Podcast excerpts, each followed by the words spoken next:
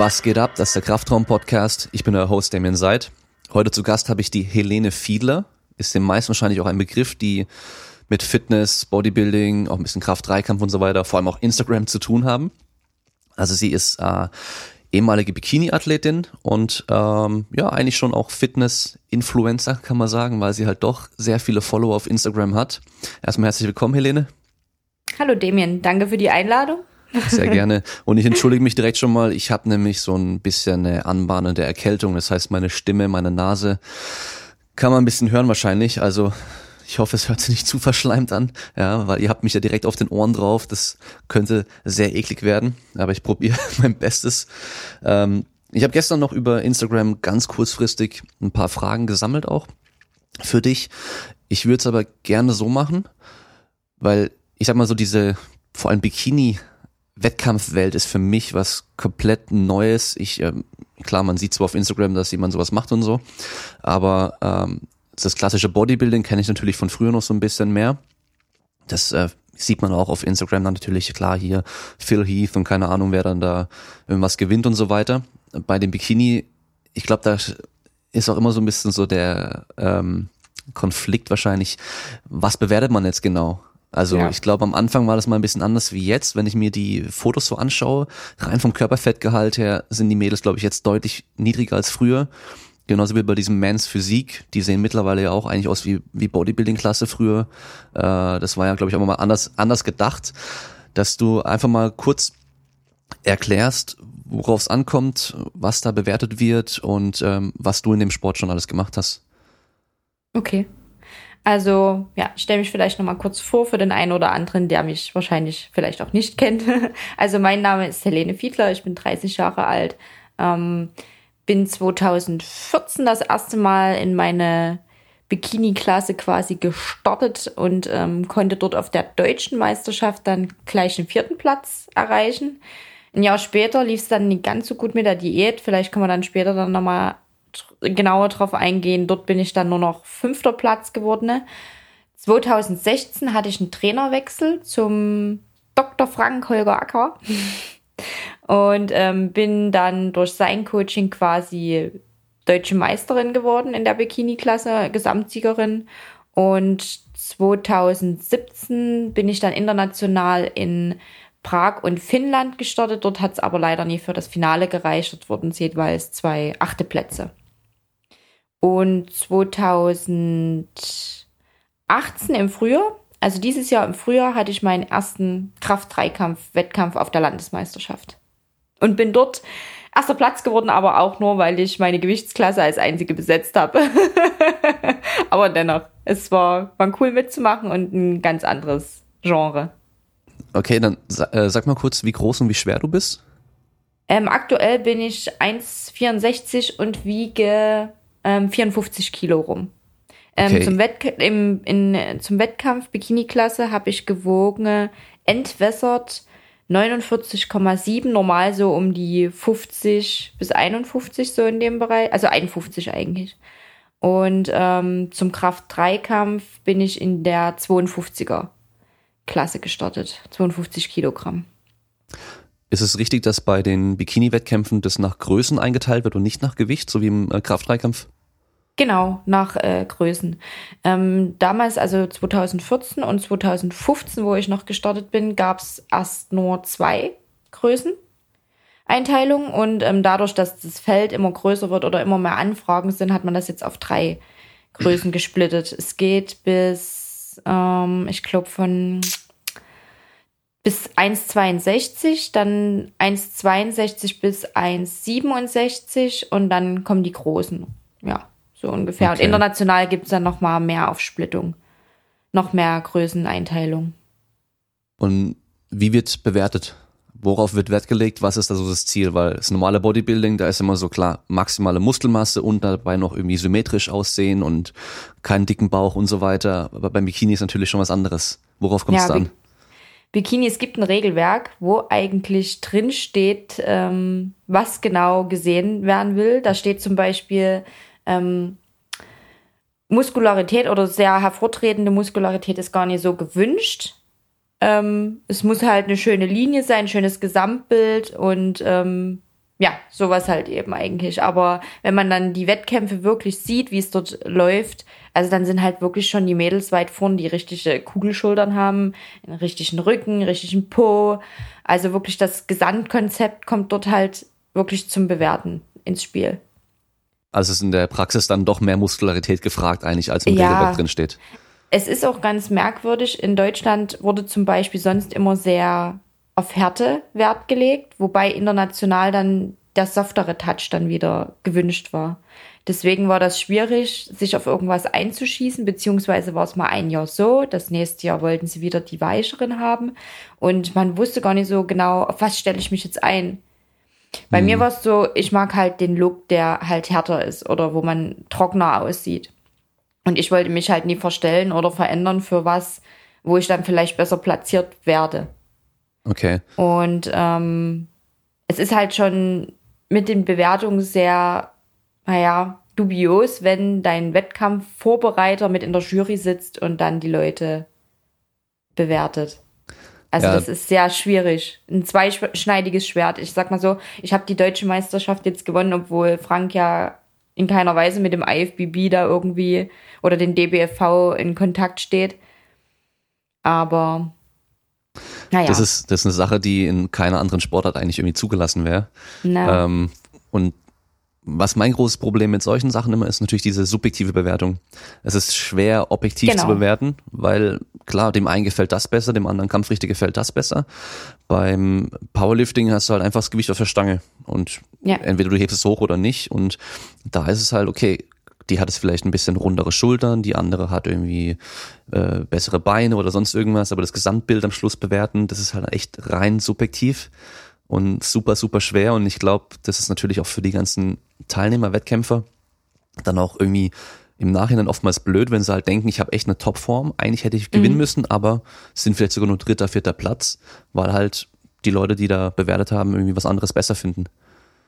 Ähm, ich war selbst auch zum Wettkampf und habe einfach mal zugesehen. Und ähm, wenn dann schon zehn Mädels da rauskommen, die alle aussehen wie aus einem Ei gepellt, du hast ja auch nicht viel Zeit als Wettkampfrichter, ne? Du sitzt halt dort und musst innerhalb von kürzester Zeit deine Punkte da vergeben. Und dann, ja, fang mal an, ne? wen siehst du auf eins, wen auf zwei und dann, du hast teilweise wirklich das gar nicht auf dem Schirm und dann denke ich mal, wenn du vielleicht präsenter bist in den Medien oder so und die kennen deinen Namen vielleicht, haben dich vorher vielleicht schon auch gesehen irgendwo, dann ist das spielt das vielleicht einen Tick noch mit rein? Eventuell?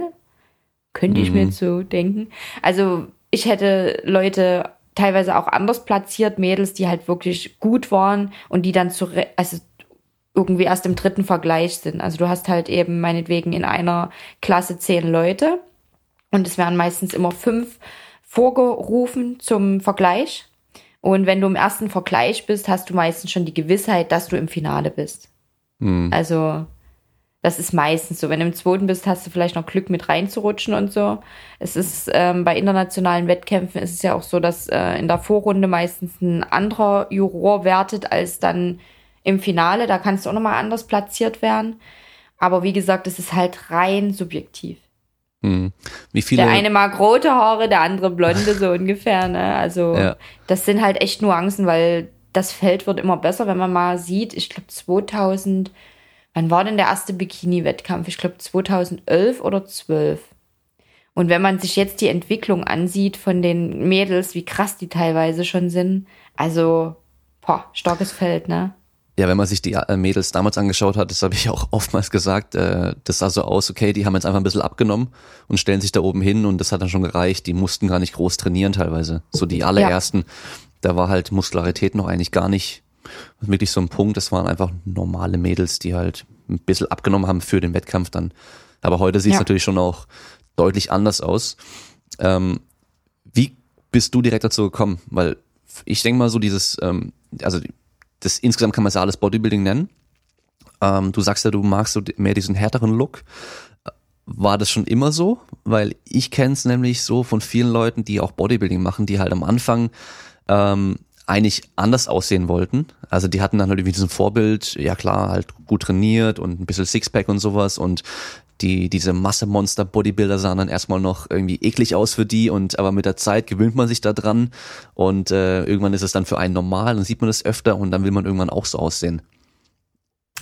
Ähm, ich habe ja 2008 angefangen, also mit Sport, Fitnessstudio. Also vorher bin ich halt geritten und war sowieso sehr aktiv in meiner Jugend und ähm, anfangs war das halt einfach nur so, okay, du wolltest ein neues Hobby und wolltest mal wieder raus und was mitmachen und da war das meiner Meinung nach mit Instagram und Facebook hat mich das noch gar nicht so getriggert mit den ganzen Leuten, die so echt fit aussehen. Also wie gesagt, ich bin da wirklich erst sehr spät reingerutscht in diese ganze Bodybuilding-Szene. Ich hatte bei mir Leute im Umfeld, die, wo ich gesagt habe, wow, die sieht toll aus und so, ne? Und habe das halt erstmal nur so für mich gemacht und wirklich auch Jahre verschenkt und rumgepimmelt mehr als wirklich zu trainieren. Und ähm, ja, irgendwann bin ich dann durch Facebook in diverse Gruppen reingerutscht, was Bodybuilding betrifft. Und dann hatte man mit der Bikini-Klasse Kontakt. Mich hatten dann auch bei uns im Studio welche angesprochen, ja, willst du denn immer so einen Wettkampf machen? Und ja, habe dann mich mit Ernährung auseinandergesetzt und meine erste Low-Carb-Diät selber gemacht und sah dann einfach nur echt äh, total flach aus. Ne? Also, boah, ich sah dünn aus und dachte so, naja, für deinen Wettkampf, da brauchst du vielleicht einen Coach. Und habe mich dann belesen, wen ich äh, mir suche. Hatte dann aus näherer Umgebung jemanden, dort war ich aber drei Monate, das war eine richtige Bodybuilderin. Und die hatte also nie wirklich Plan ne, von der Bikini-Klasse und ähm, ja, ich weiß nicht, ich habe dort nicht mal einen richtigen Ernährungsplan gekriegt. Ich hatte dort nur so, ja, ist hier eine Handvoll Mandeln so ungefähr und das und das und die haben Sonntag, da kannst du dir dann ruhig mal was gönnen und also wirklich keine strikten Vorgaben und ich dachte, na, das wird nix und äh, bin dann nochmal gewechselt. Ja, und habe dann 2014 quasi meine Vorbereitung angefangen. Das ging auch recht flott. Ich habe dort schon 53 Kilo das erste Mal gewogen, also bevor ich angefangen hatte. Und ähm, war dann auch relativ schnell fertig, war mit den Kalorien hoch eigentlich. Ich war Minimum bei 1500. Wir sind dann zum Ende nochmal hochgegangen auf 1007. Aber ich hatte halt wirklich dieses ganz Stino, ähm, Hähnchen, Brokkoli, Reis, Whey, Haferflocken, also auf sechs Mahlzeiten verteilt. Das waren immer so, so eine in der hohle Hand, ne? Ja, also das war halt auch die erste Diät, wo man halt wirklich mal gelernt hat, was ist Hunger, wenn man abends im Bett liegt und man sich halb selber verdaut. Das war, man war lethargisch, man hat sich echt so abgeschottet. Also bei mir war das so Fokus 100 Prozent und man hat sich sehr von seinen Freunden da so ein bisschen abgekapselt und wollte auch nie mit essen gehen, weil man konnte ja eh nur daneben sitzen. Ja, das war 2014 und ähm, wo das zum Beispiel vorbei war, die Saison, fällt man halt wie in so ein Loch rein. Du hast halt die ganze Zeit ein Ziel, einen Fokus und dann auch ist halt irgendwie so alles weg. Und ähm, du findest deine Figur zwar gut, versuchst die auch zu halten, aber du brichst halt immer mehr so aus. Ne? Ich hatte dann auch einen Off-Season-Plan und der war eigentlich nicht viel anders als ähm, der in der Diät, bloß mehr Mengen halt eben und dachte halt, ja, okay, muss das halt essen, um aufzubauen. Und dann hast du halt am Wochenende nochmal so schön reingehauen mit den Freunden. Du hattest halt auch überhaupt keinen Stopp, ne? Und am Anfang konnte ich gefühlt wirklich eine Woche oder zwei Wochen komplett durchessen, ohne dass ich irgendwas verändert habe an der Form. Also wahrscheinlich ist dann erstmal wieder das Fett so in Organnähe und sowas zurückgekommen, bevor man es dann wirklich visuell gesehen hat. Ja, und mit einmal, ich weiß gar nicht, ich glaube, zu meinen besten Zeiten hatte ich dann 60 Kilo auf der Waage. Das war für mich schon chubby, auf jeden Fall. Also, okay. Frank hat mich ja dann auch gesehen 2016 und er hat gesagt, naja, hm, er hat mich ja vorher nur so von Bildern gekannt und hat dann gesagt, naja, es sieht doch schon ein bisschen anders aus in echt als ähm, auf den Bildern. Und ähm, ich habe auch null Cardio gemacht. Ich dachte immer so, nee, und ach, verlierst deine Muskeln, du willst hier nur aufbauen. Und du musst ja essen und äh, wirklich dieses Denken, dieses stumpfe Bodybuilder-Denken aus diesen Foren. Und ähm, habe dann 2015, ähm, war dann halt wieder froh, dass es dann halt wieder in die Diät ging, weil du hattest dann wieder was, ein Ziel. Und das lief aber total schleppend und total schlecht. Und ähm, also meine Alltagsbewegung ist halt auch total runtergefahren gewesen. Wir mussten dann halt niedriger gehen in den Kalorien als die Saison davor. Also ich bin zwar nie, ich habe gesagt, ich will nie unter meinen Grundumsatz gehen. Das waren so 1300, aber die habe ich dann halt auch nur bekommen, ne? Und bin dann in Prag gestartet das erste Mal und hatte dort echt eine schlechte Form. Also da hätte mein Trainer schon sagen müssen, nee, das ist noch zu viel für Bühne, ne? Also und ähm, ja, wie gesagt, auf der Deutschen lief es ja dann auch nicht so prickelnd. Wie gesagt, fünfter Platz war für mich selber dann so, wo ich gesagt habe, scheiße. Und hatte dann danach so keine Lust mehr auf Sport so. Also ich konnte mich ganz schlecht motivieren und das hatte ich noch nie in der ganzen Zeit, dass ich keine Lust auf Sport hatte. Und dachte dann so, hatte mit Frank schon lange Kontakt. Wir kannten uns über Team Andro und hatten immer mal so hin und her geschrieben und ja, hatte dann erst gefragt, ob er mich so trainingstechnisch ein bisschen betreut und hat gesagt, ja, das macht er. Und dann hatte ich ihn gefragt wegen einer Wettkampfvorbereitung und ähm, ja, da sind wir dann zusammen gestartet in die Wettkampfvorbereitung und es war ganz merkwürdig. Ich musste erstmal äh, anfangen mit Rennen wieder, Freeletics machen, äh, Schwimmen und so ein Zeug. Und ich dachte, hä, was hat das denn hier mit Muskelaufbau zu tun? Und ähm, total doof, ne? Und bin aber echt gut geworden. Also so jetzt auch was meine Leistung in Rudern und allgemein diesen ganzen Ausdauersachen betrifft. Das hat mich ja nur sportlich dann auch weitergebracht wieder. Ich regeneriere jetzt schneller, ich bin schneller fit und ja, also und habe dann durch ihn dieses If It Fit Your Macros kennengelernt und ähm, das Fasten, also dieses 12 Stunden oder 16 Stunden Fenster, was man ja hat. Und damit ähm, bin ich halt auch komplett von diesen äh, Fressanfällen weggekommen ne? und habe jetzt wirklich einen komplett gesunden Bezug zu Essen und kann wirklich hier Scheißdreck-Schubladen haben, die ich früher beim Anfall da gelehrt hätte.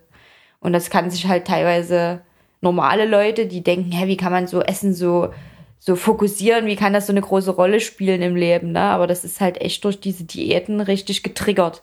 Und wenn du dann noch mit Leuten zusammen bist nach dem Wettkampf, die ebenfalls dann so eine Aussätze haben, wo du denkst, okay, das haben jetzt die auch, das ist normal, dann, ja, du merkst dann halt, wenn du in deinem normalen Umfeld bist und mit Leuten essen gehst und dann schlägst du dort maßlos über die Stränge und die gucken dich an, weil du vorher nur so am Salatblatt geleckt hast, ne?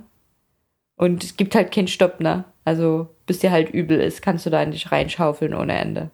Mhm. Ja, ich glaube, dieses, dieses intermittierende Fasten ist halt gerade für jemanden wie dich dann richtig gut, wenn in der Diät die Kalorienzahl ja. sehr niedrig ist und dann, wenn du dann irgendwie so sechs Mahlzeiten am Tag essen solltest, dann isst du da wie so ein Vögelchen, so kleine Portionchen, naja. die dich halt auch rein rein, wenn man den Teller anschaut, einfach nicht befriedigen, so mental. Ja. Und ähm, so hast du halt dann deine zwei, drei Mahlzeiten vielleicht, je nachdem, wie du es einteilst, und kannst aber noch normale Mahlzeiten essen von der Menge her. Und ja. da ist dann auch die Zeit, wo man dann nichts isst, so ein bisschen einfacher, weil man halt sagt, ja, in zwei Stunden darf ich ja dann essen und dann esse ich aber auch normal und, und eben nicht so irgendwie so hier kleines Zeugs da und da. Das, das geht nicht gut. Das können wahrscheinlich die meisten Leute nicht verstehen, die jetzt halt irgendwie ähm, vielleicht ja so meine Größe am 1,90 und dann halt auch noch irgendwie aufbauen wollen und halt hm. zigtausend Kalorien am Tag essen müssen, die ja eher meistens dann kämpfen, dass sie genug Kalorien reinkriegen. Aber dieses andere Extrem ist halt schon nochmal was ganz anderes, weil der, der Körper hat ja diesen Drang, du musst essen. Ja. Und auch diese Gewohnheiten, du musst essen.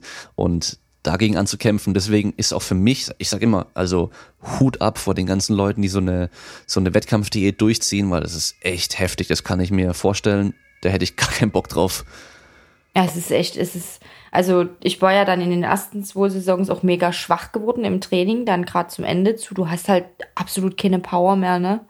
Und bei mir war es dann aber so die anderen Vorbereitungen. Ich habe ja dann bis Schluss fast noch Eis gegessen und so, also vor meinem Wettkampf. Die anderen Mädels, die haben dann immer, was, und isst du das wirklich? Die dachten bestimmt, ich verarsche die, ne, und hau das dann weg oder so. Aber dadurch, dass ich halt wirklich nur meine Makros, ähm, hatte ich vorgegeben, aber wir haben halt immer mit Wochenschnitt gearbeitet und damit ist es halt super easy, ne. Also, da kannst du halt wirklich alles essen. Ich habe schon, ähm, also ich bin halt schon so ein Typ, der sehr gesund äh, sich ernährt oder beziehungsweise auch gerne Salat und Gemüse ist. Also ich kann halt Leute echt nie verstehen, die absolut Gemüse hassen und so. Echt, selbst jetzt äh, Off-Season oder beziehungsweise, ja, so im normalen Leben wird das immer so als erste Quelle eigentlich genommen. Und Frank hat mir halt quasi nur wie einen Sockel vorgegeben, den ich essen soll aus gesunden Lebensmitteln, sage ich mal, um meine Mikronährstoffe zu deckeln. Und den Rest hatte ich dann frei zu entscheiden, wie ich mich ernähre. Und das war halt wirklich schon was ganz anderes als so ein Stino-Plan, wo du wirklich jeden Tag dasselbe ist. Ich konnte halt auf Geburtstagen was essen, ich Familien feiern, also man war da nicht komplett raus, ne? Und weil irgendwann sagen die Freunde ja auch mal, wenn du das wirklich jedes Jahr machst und du verlangst dann auch irgendwo was ab und sagst, nee, ich komme nie und gehe dort nie mit hin und bin da raus, da haben die irgendwann auch keinen Bock mehr auf dich, ist ja logisch, ne? Wenn du da dich komplett abkapselst und immer die, die Sonderwurst willst, dann sagen die irgendwann mal Ciao, ja. Ja, klar, da das soziale Umfeld muss das schon noch unterstützen. Ähm, und wie, wie konntest du es mit, mit deinem generellen Alltag vereinbaren damals, diese ganzen Wettkampfvorbereitungen? Gerade vor allem, wenn du so lethargisch geworden bist und so, mit der Arbeit allem drum und dran. Ja, schwierig, ne? Auf Arbeit war man dann auch meistens so, dass man halt so das, das, das, das Minimum so ungefähr gebracht hat, was äh, wünschenswert war. Und ja, also wenn ich daran zurückdenke, eigentlich ist schon doof, ne? Also ich meine, dein Arbeitgeber kann ja irgendwann mal sagen, hier, pass mal auf und so geht's nie. Und dann steht halt viel auf dem Spiel. Ich meine, so bekommst du einen Blechpokal und mehr ist es ja nicht. Du bekommst ja nicht mal irgendwie Geld oder sonst was. Und wie gesagt, in den letzten zwei Vorbereitungen, die ich dann mit Frank gemacht habe, das war ein Unterschied wie Tag und Nacht. Ich habe ja dann zum Ende hin von meiner Wettkampfvorbereitung noch Bestleistungen im Rudern und so gebracht. Ne? Also das war echt erstaunlich. Hm. Wir haben halt das Cardio relativ niedrig gehalten. Ich hatte halt ein Cardio-Konto, was ich die Woche abarbeiten musste. Bei den anderen zwei Vorbereitungen war es halt so, dass ich zum Beispiel frühs eine halbe Stunde auf dem Radergometer saß und nach, nach dem Training eine halbe Stunde. Und ähm, jetzt auch dadurch, dass ich mein Fitbit jetzt habe, eigentlich auch sehe, wie sinnlos das ist. Ich hätte einfach nur mehr rausgehen müssen, mehr spazieren. Also da verbrenne ich schon das meiste so von meinem ganzen Alltag, ne? Ich sag mal, hm. Training habe ich jetzt ohne so den extremen Output. Es kommt immer drauf an, was ich mache. Aber das meiste hole ich halt wirklich durch die ganze Alltagsbewegung raus. Mhm. Wie oft pro Woche trainierst du aktuell? Aktuell fünfmal. Also fünf Einheiten versuche ich zu machen. In der Vorbereitung sind es dann sechs. Okay. Sechs Trainingstage, ja. Das heißt, ähm, fünfmal Training heißt dann auch fünfmal im Fitnessstudio oder kann es auch was ganz anderes sein? Ähm, momentan, ich mache von Team Andro die Big and Strong Aktion mit, die Grizzly Gains und ähm, da hast du zwei feste Trainingstage und könntest noch zwei separat dazu schießen. Aber ich äh, strukturiere das so, wie ich das durch Frank halt auch gelernt habe. Ich mache halt viel noch im ähm, Ausdauerbereich, versuche dort besser zu werden im Laufen. Und ähm, ja, bin halt wirklich breitensportlich jetzt unterwegs und versuche jetzt Kraft aufzubauen weiter. Ich, mein Fokus liegt derzeit nie so darauf, mehr Muskelmasse optisch zu generieren. Also, dass ich da jetzt so hinterher bin, dass ich sage, jetzt muss hier an die Schultern oder Rücken oder Po oder was auch immer. Ich mache halt einfach und dann kommt das von ganz allein. Also für mich funktioniert halt wirklich das Prinzip, wenn ich entspannt an die Sache rangehe. Wenn ich zu verkrampft und zu verbissen bin, also ich bin halt so ein, ja, ich bin halt immer so ein Kämpfertyp, ne? Ich bin halt immer sehr, ähm, darauf fokussiert, doch gut platziert zu werden oder gut abzuschneiden. Es war schon in der Schule so, also ich war schon immer so laufen und keine Ahnung was und dann hast du die ganzen Urkunden immer gekriegt und so. Das war schon cool.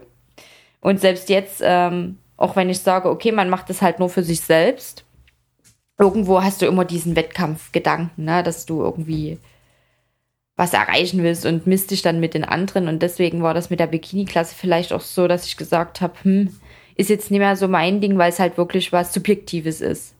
Da geht's nie danach, teilweise wer jetzt vielleicht am härtesten aussieht, sondern wer passt am besten in das Bild von den Leuten. Und Kraft-Dreikampf war dann wirklich sowas, wo man sagen kann, okay, das äh, hat Hand und Fuß, dort musst du das und das drücken oder heben, was auch immer, und dann danach wirst du halt gewertet. Hm, und das hat ja auch gut in dein Training auch schon reingepasst, weil du warst es schon am Krafttraining machen Hättest jetzt genau. einen anderen Sport, komplett anderen Sport rausgesucht, dann hast du das Problem mit, ja, im Fitnessstudio will ich trotzdem weiter trainieren, weil das macht mir halt Spaß.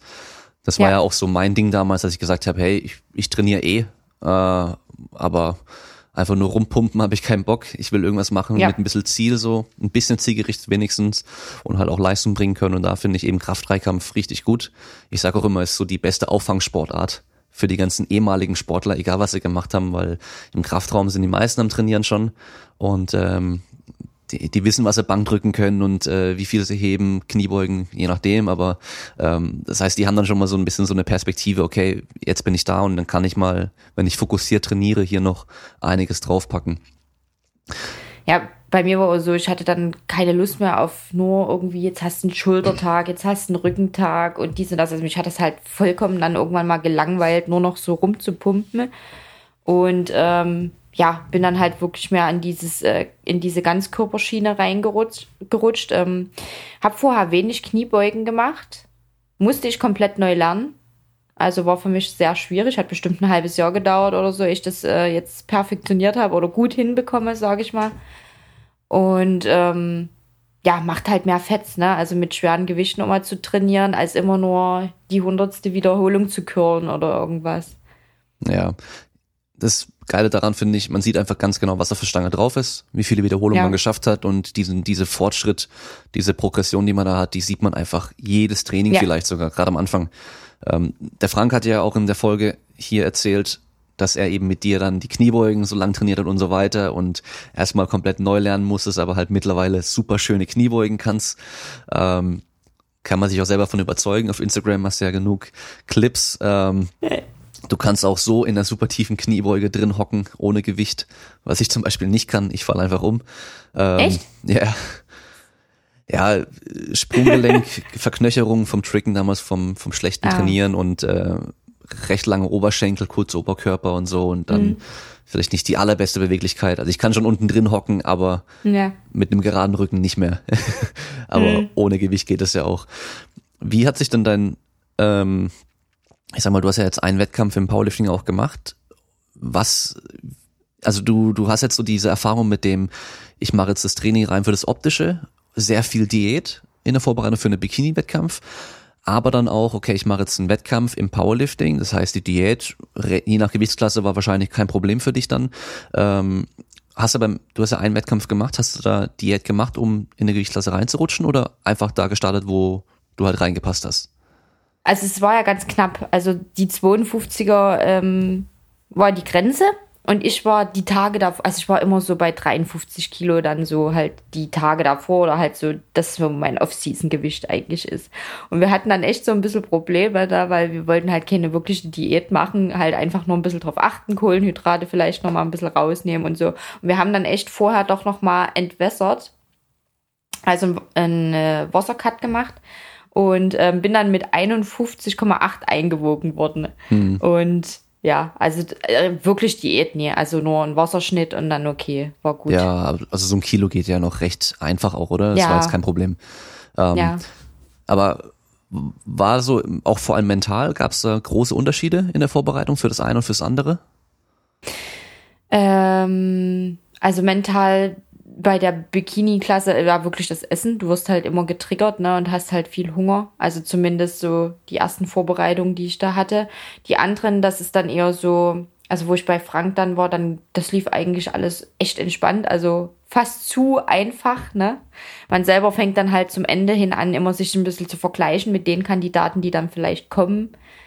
Obwohl, das bringt dir eigentlich auch nichts. Du machst dich nur selber fertig, aber dennoch, man guckt trotzdem immer.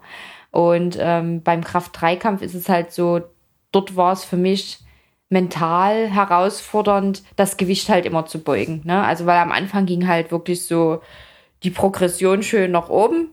Gerade weil wahrscheinlich auch der, Be die, der Bewegungsablauf erstmal besser wurde und ähm, mit dem zentralen Nervensystem, dass man das besser ansteuern kann und alles. Und dann wurde es halt immer schwieriger. Also ich habe dann auch gemerkt, wo ich so fast bei zweifachen Körpergewicht war, dann noch sich zu steigern groß. Also das ist sehr gering gewesen bei mir. Und bei mir war es zum Beispiel im Wettkampf so, ähm, viele steiger oder hauen da noch mal eine Bestleistung raus. Ich habe halt wirklich nur die Gewichte abgefahren, die ich halt auch im Training hatte. Also ich bin da maximal aufgeregt davor und ähm, selbst wenn ich nur im Home Gym bei uns beuge und dann denke ich, du hast die Stange auf dem Rücken, ja, wie fühlt sich's an?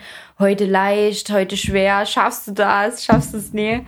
Und ähm, ja, wie gesagt, also mental zerstört mich das immer komplett, muss ich sagen, das schwere Beugen, das hm. schon ja, ordentlich. Und äh, ist also einfach vom Gefühl her so, ja, du hast da so eine Stange und die drückt dich dann einfach runter und selbst das oben ja. stehen ist halt anstrengend. Da ist so, die meisten anderen Sachen sind da einfach ein bisschen leichter und angenehmer, so insgesamt, auch wenn sie halt, auch wenn man sich voll ausbelastet. Aber ja. gerade wenn man viele Wiederholungen machen muss, ich sag, ich sag zu den Leuten immer, wenn ihr mal was richtig Hartes machen wollt, nehmt mal ein Gewicht, mit dem man halt gerade so acht bis zehn Wiederholungen Kniebeugen wirklich schafft, aber so, dass er halt zwischen den Wiederholungen echt noch Pause macht, im Stehen mit paar Mal durchatmen, ja. weil da ist am Schluss einfach nur das aufrechte Dastehen dann so schwer, boah. Ja. Oh, letztens habe ich auch die Stange auf meinen Rücken äh, gelegt. Ich glaube, das waren nur die 90 Kilo und auf einmal tat es so mega Knacken auch in meinem Rücken. Ich dachte so, boah, obwohl ich so die Spannung gehalten habe und dachte so, nein, jetzt muss er noch eine Kniebeuge machen. ja. Ja. Das war. Welche, wie viel hast du dann beim Wettkampf gemacht? Das waren, äh, dort habe ich die 90 geschafft, genau. Die hatte ich vorher, wir hatten das nochmal in der Woche davor, obwohl man ja dann eigentlich nicht mehr schwer beugt, aber für mich war das vom Kopf halt so mental, dass ich da nochmal gefestigter bin, hat der Frank, hatten wir nochmal so einen Maximaltest gemacht und da habe ich die 90 zweimal gebeugt und dann im Wettkampf halt auch. Also mein erster Versuch war leider ungültig, weil es zu flach war. Und dann bin ich, also ich habe mit 85 gestartet, bin dann auf 87, 5 und dann halt die 90. Hm. Also ganz safe, dass ich die drin habe, genau. Mhm. Und es hat sich, also Kreuzheben habe ich dann auch gemacht. Das war mein Max, war 105. Und das hat sich aber wesentlich äh, äh, schwerer angefühlt als im Training bei mir zu Hause. Also entweder kam es durch die Entwässerung dann noch ein bisschen mit, dass man dann geschwächt ist. Und ja, aber es war auf alle Fälle cool. Es war eine coole Erfahrung. Die Stimmung ist ganz anders, wenn sich dort alle gegenseitig anfeuern und helfen. Hat man manchmal bei ähm, Bikini-Wettkämpfen dann so ein bisschen Stutenbissigkeit und Zickigkeit so hinter der Bühne, aber dort war echt cool. Ja, das mit dem äh, Kreuzheben, da hat man ja oftmals, ähm, je nachdem wie viele Leute da starten, wie die Gruppen eingeteilt sind und sowas, hast du ja teilweise 10 bis 15 Minuten zwischen den einzelnen Versuchen. Ja, je nachdem. Total. Das heißt, ja. du hast dann irgendwie, du machst Kniebeugen, dann nach einer Dreiviertelstunde, also erstmal aufwärmen, alles drum und dran und dann eine Dreiviertelstunde vielleicht, bist du mit der Kniebeuge durch, dann ist wieder ein bisschen Pause mit Umbau und so weiter, dann machst du wieder warm und dann kommt irgendwann mal das Bankdrücken und am, am Schluss vom Tag kommt dann das Kreuzheben und das ist man nicht ja. gewohnt aus dem Training. Also ja. die, die wenigsten machen ja ihr Kreuzheben nach dem Kniebeugen, wenn sie trainieren, weil sie halt nicht müde sein wollen. Aber das hast du da halt im Wettkampf, dass du halt dann schon gebeugt mhm. hast und gedrückt hast und halt diese langen Zeiten dazwischen immer, die man vielleicht auch nicht gewohnt ja. ist. Und das, das macht, glaube ich, echt einiges aus, dass man da dann ähm, teilweise vielleicht nicht so viel Leistung bringen kann, weil man es mhm. halt nicht gewohnt ist, ja. Ähm, also ich, ich, ich habe immer das Problem bei Wettkämpfen, vor allem wenn die so mega lang gehen, dass ich anfange zwischendurch einfach zu krampfen irgendwie. Ich habe sonst nie Krämpfe, nie. Mhm. Aber äh, bei meinem ersten Insanity Meet zum Beispiel, da habe ich, ähm, ich zweiter Versuch Kreuzheben gemacht hab dann die Stange abgelegt, hab dann meinen Rückwärtssalto gemacht, den ich immer mache nach dem Kreuzheben. Und ähm, vom Greifen waren meine Fäuste einfach geschlossen danach. Meine Hände haben so gekrampft, dass meine mhm. Finger also zur Faust ähm, zugegangen sind und ich habe die gar nicht aufbekommen. Mhm. Und äh, ich sieht man glaube ich auch auf dem Video, wie ich dann äh, zum André laufe, dass der mir halt die Hände aufmacht, weil ich so, weil ich so krass gekrampft hatte. Ich habe das vorher noch nie gehabt. Und mhm. beim dritten Versuch genau das gleiche wieder. Da wusste ich es aber, habe danach gleich meine ähm, offenen Handflächen aneinander gedrückt. Und ähm, mhm. das kenne ich halt aus dem Training, aus dem Alltag einfach gar nicht. Aber das ist da, mhm. ich weiß, ich weiß nicht, wie es bei dir war. Ich esse halt auch irgendwie nie was bei den Wettkämpfen weil du meistens nee. ja keine Zeit dazwischen hast und irgendwie auch viel essen geht eh nicht und dann vielleicht hier mal so einen kleinen Riegel oder sowas und ein bisschen so einen Shake trinken, aber das ist echt krass teilweise, ja. Es hat sich auch mega lang gezogen. Also bei uns ging das, glaube ich, vier, fünf Stunden. Also früh ging das los. Dann waren wir denn da um acht oder so oder halb neun und dann ging das wirklich bis nachmittags. Ne? Das hat echt lange gedauert, weil dann die Männer noch dazwischen waren und hm. also, boah, das war echt schon lang. Langer Tag. Ja. Aber dann willst du dich halt auch nicht so vollhauen, ne? Also ich kann zum Beispiel, ich trainiere am besten oder am liebsten, wenn ich nüchtern bin. Kann nie so viel in mich reinhauen, dann, boah, nee, furchtbar. Okay. Da geht nichts. Ja, nüchtern ist bei mir, ich habe ich früher auch mal eine Zeit lang gemacht, aber da, damit komme ich nicht so gut zurecht. Vor allem, wenn ich noch ein bisschen Koffein dann noch zu mir nehme, mhm. dann werde ich so voll zittrig und ich merke halt, ich brauche dann was so schnell. Und das dann, mhm. wenn ich auch so Bock auf Gummibärchen oder irgendwelche, sobald wir irgendwas zu Hause haben, dann renne ich da mal zwischen den Sätzen dahin und äh, schnapp mir da was, weil ich einfach merke, jetzt brauche ich was, sonst ähm, fühle ich mich dann nicht gut. Äh, hast du noch vor, nochmal Wettkampf zu machen im Powerlifting? Ähm, bisher nie. Also ich habe dann gedacht, naja, so ganz gecatcht hatte ich das doch nie. Ähm, vielleicht später mal, aber jetzt aktuell nie. Also ich bin jetzt gerade mal, also seit März auf jetzt habe ich mich gerade mal um fünf Kilo gesteigert. Also bei meinem Max-Versuch bin jetzt bei 95 Kilo, was ich maximal gebeugt habe. Ja, schwierig. ich habe halt immer sehr hohe Ansprüche und denke halt immer, ach ja, ja, dann kommt das und dies und jenes, aber es geht halt wirklich dann nach oben hin echt schleppend, ne? Aber dann äh, kratzt er an dem doppelten Körpergewicht bei der Kniebeuge. Ja, ja. Ja, da ist ja ein Wettkampf, glaube ich, ganz gut, einfach um die Motivation hochzuhalten, dass man dann ja, schön hart weiter das trainiert. Ähm, eine von den Instagram-Fragen war, was du jetzt wettkampftechnisch, egal in welcher Sportart, in nächster Zeit so geplant hast. Weil die sehen wahrscheinlich auf Instagram, dass du eben so viele verschiedene Sachen aktuell machst. Ähm, eben dein, beim Rudern irgendwie äh, neue Rekorde dann, dann schaffst irgendwie und äh, andere Sachen machst. Hast du da jetzt irgendwas geplant generell? Meine Freundin hat mich schon gefragt, ja komm, starte doch mit im, im Frühjahr bei der Bikini-Klasse. Und ich habe gesagt, ach nee, ich habe keine Lust auf Diät. Und äh, es lebt sich gerade so, so befreit, ähm, wenn man dann, also so bist du halt wirklich dann, sag ich mal, gebunden, was deine Trainingseinheiten an, angeht. Oder beziehungsweise sollst du ja schon so einen strikten Plan äh, verfolgen, gehst dann auch wieder mehr in das Handellastigere, als so schwer zu trainieren. Und darauf habe ich momentan nie so wirklich Lust. Also wie gesagt, Bikini-Klasse erstmal nichts geplant. Dadurch, dass sich jetzt auch diese zwei Verbände getrennt haben, der, die NPC und jetzt gibt's so eine IFB Pro Elite, also die haben sich da verkracht und getrennt. Da ist es dann sowieso nochmal eine Frage, in welchen Verband man überhaupt starten will. Und ja, Kraft 3 Kampf erstmal auch nichts geplant. Also ich trainiere erstmal jetzt so vor mich hin und bin wirklich jetzt erstmal sehr entspannt und sage ich mal angekommen in, in, in dem Trainingsfrei oder Wettkampffrei, sage ich mal. Und das fühlt sich halt momentan sehr gut an. Und wenn es mich dann mal wieder packt, dann geht's wieder los. Aber so rein von dem, was ich sehe, was du so machst, wird es ja eigentlich auch anbieten, CrossFit-Wettkämpfe mal zu machen. Weil ja, ich ähm, Rudern, hatte Kraft, du, du machst ja die ganzen Sachen schon laufen. Also da ist ja alles mit dabei eigentlich. Außer vielleicht diese turnerischen ich, Geschichten. Ja, Turnen bin ich nicht so. Also das ist so. Ich hatte gedacht, fängst du mal so ein bisschen Ringtraining an. Ist aber schwierig, ne? Also du brauchst halt wirklich einen kompletten Plan und dann fällt wieder andere Sachen hinten runter, die du vielleicht gern machen möchtest. Du musst dich dann halt echt spezialisieren. Mhm. Ich habe eine Weile mal CrossFit ähm, gemacht. Also was ist eine Weile? Das war mal so ein drei Monate Schnupperkurs. War interessant, hat mich aber ein bisschen genervt. So, du hast ja dieses äh, Gruppen, diese Gruppeneinheiten und ähm, die richten sich ja schon so nach den Gruppen so ein bisschen aus und teilweise entweder es hat mich nicht richtig gefordert oder es ist dann halt so, dass du halt mit der Technik krankst. Wenn du halt wirklich so viel auf Raps machst und mit Gewicht und so, dann bin ich wahrscheinlich auch zu überambitioniert und mache dann mit einer schlechten Technik trotzdem weiter, obwohl ich vielleicht aufhören sollte. Und da ist das Verletzungsrisiko wahrscheinlich dann etwas höher. Mhm. Ich finde das cool, die richtigen Crossfitter, die das wirklich so ähm, durchziehen. Ich kenne ja auch den Moritz Hauser, sagt ihr das was? Der war mhm. bei Dünner und Dünner auch mal im Podcast. Der hat ja eine eigene Crossfit-Box in Hannover.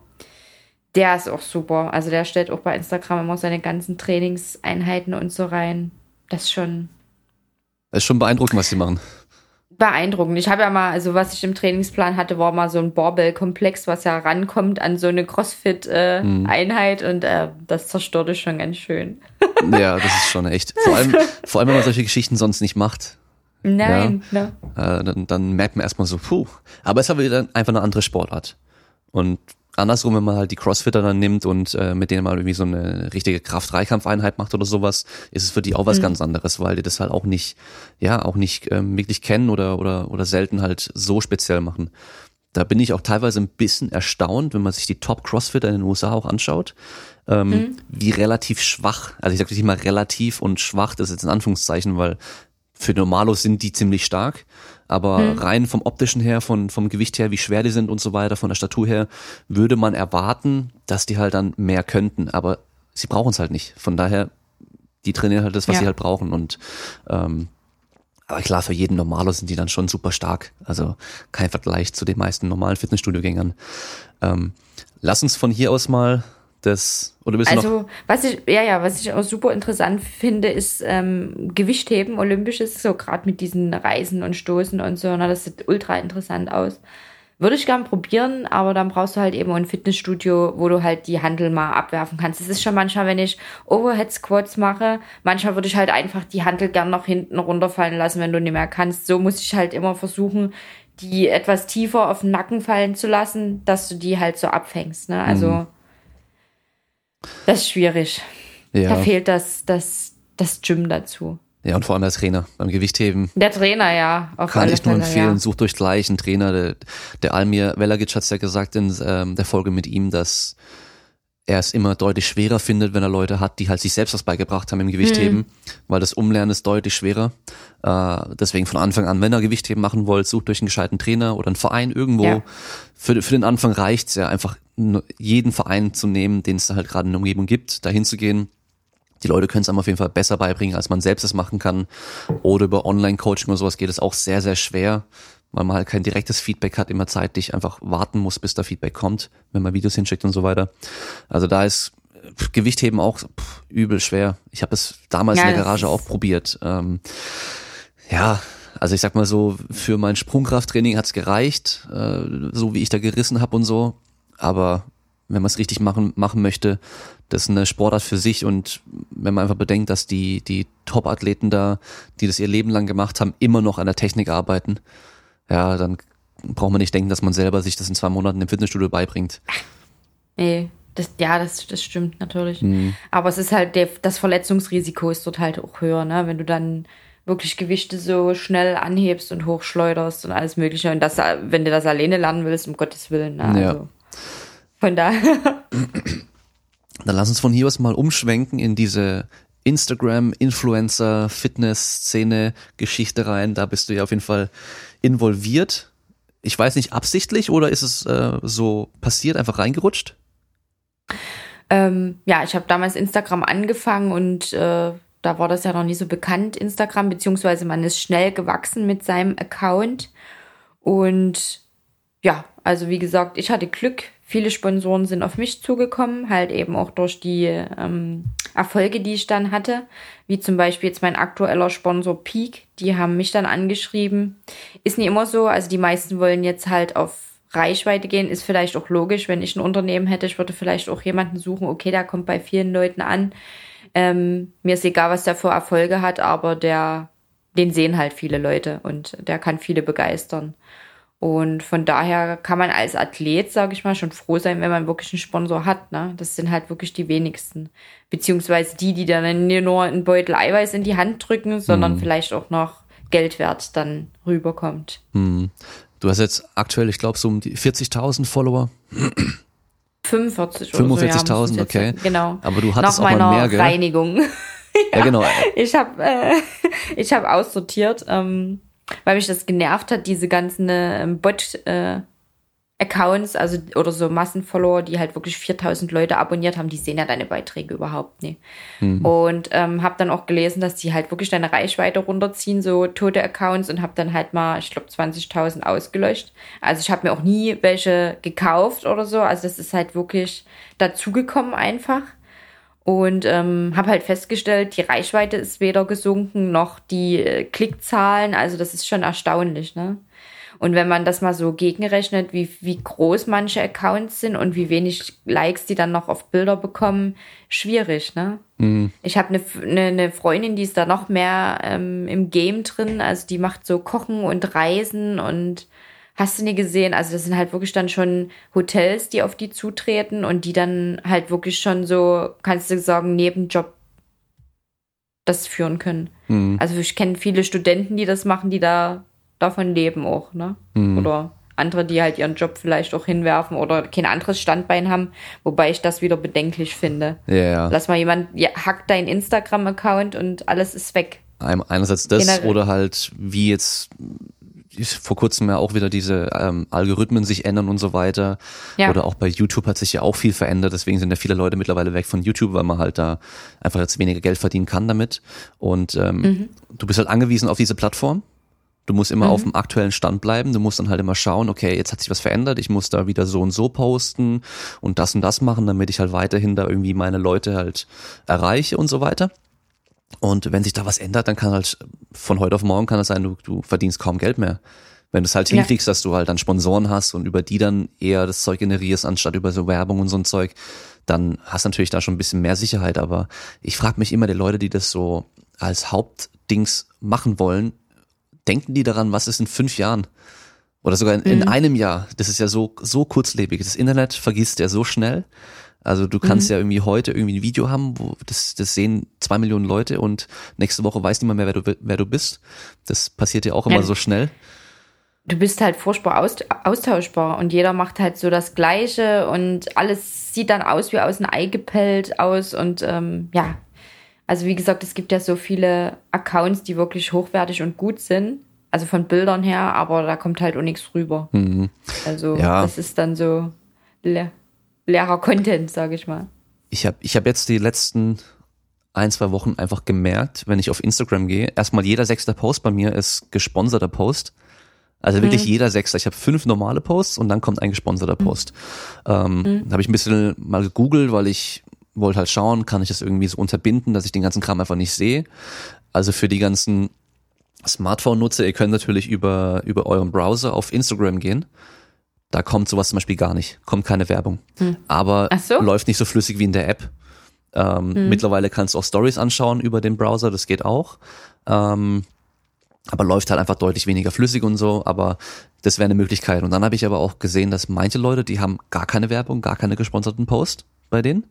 Die haben, mhm. weil die machen immer so A-B-Testing auch, diese ganzen großen Firmen. Das heißt, die Hälfte der User bekommen halt irgendwie ein neues Feature, die anderen noch nicht. Und dann gucken sie halt, was kommt besser an, was bringt mehr und so weiter. Ähm, was ich aber gemerkt habe, diese ganzen gesponserten Posts, das sind alles so neue möchte gern Influencer.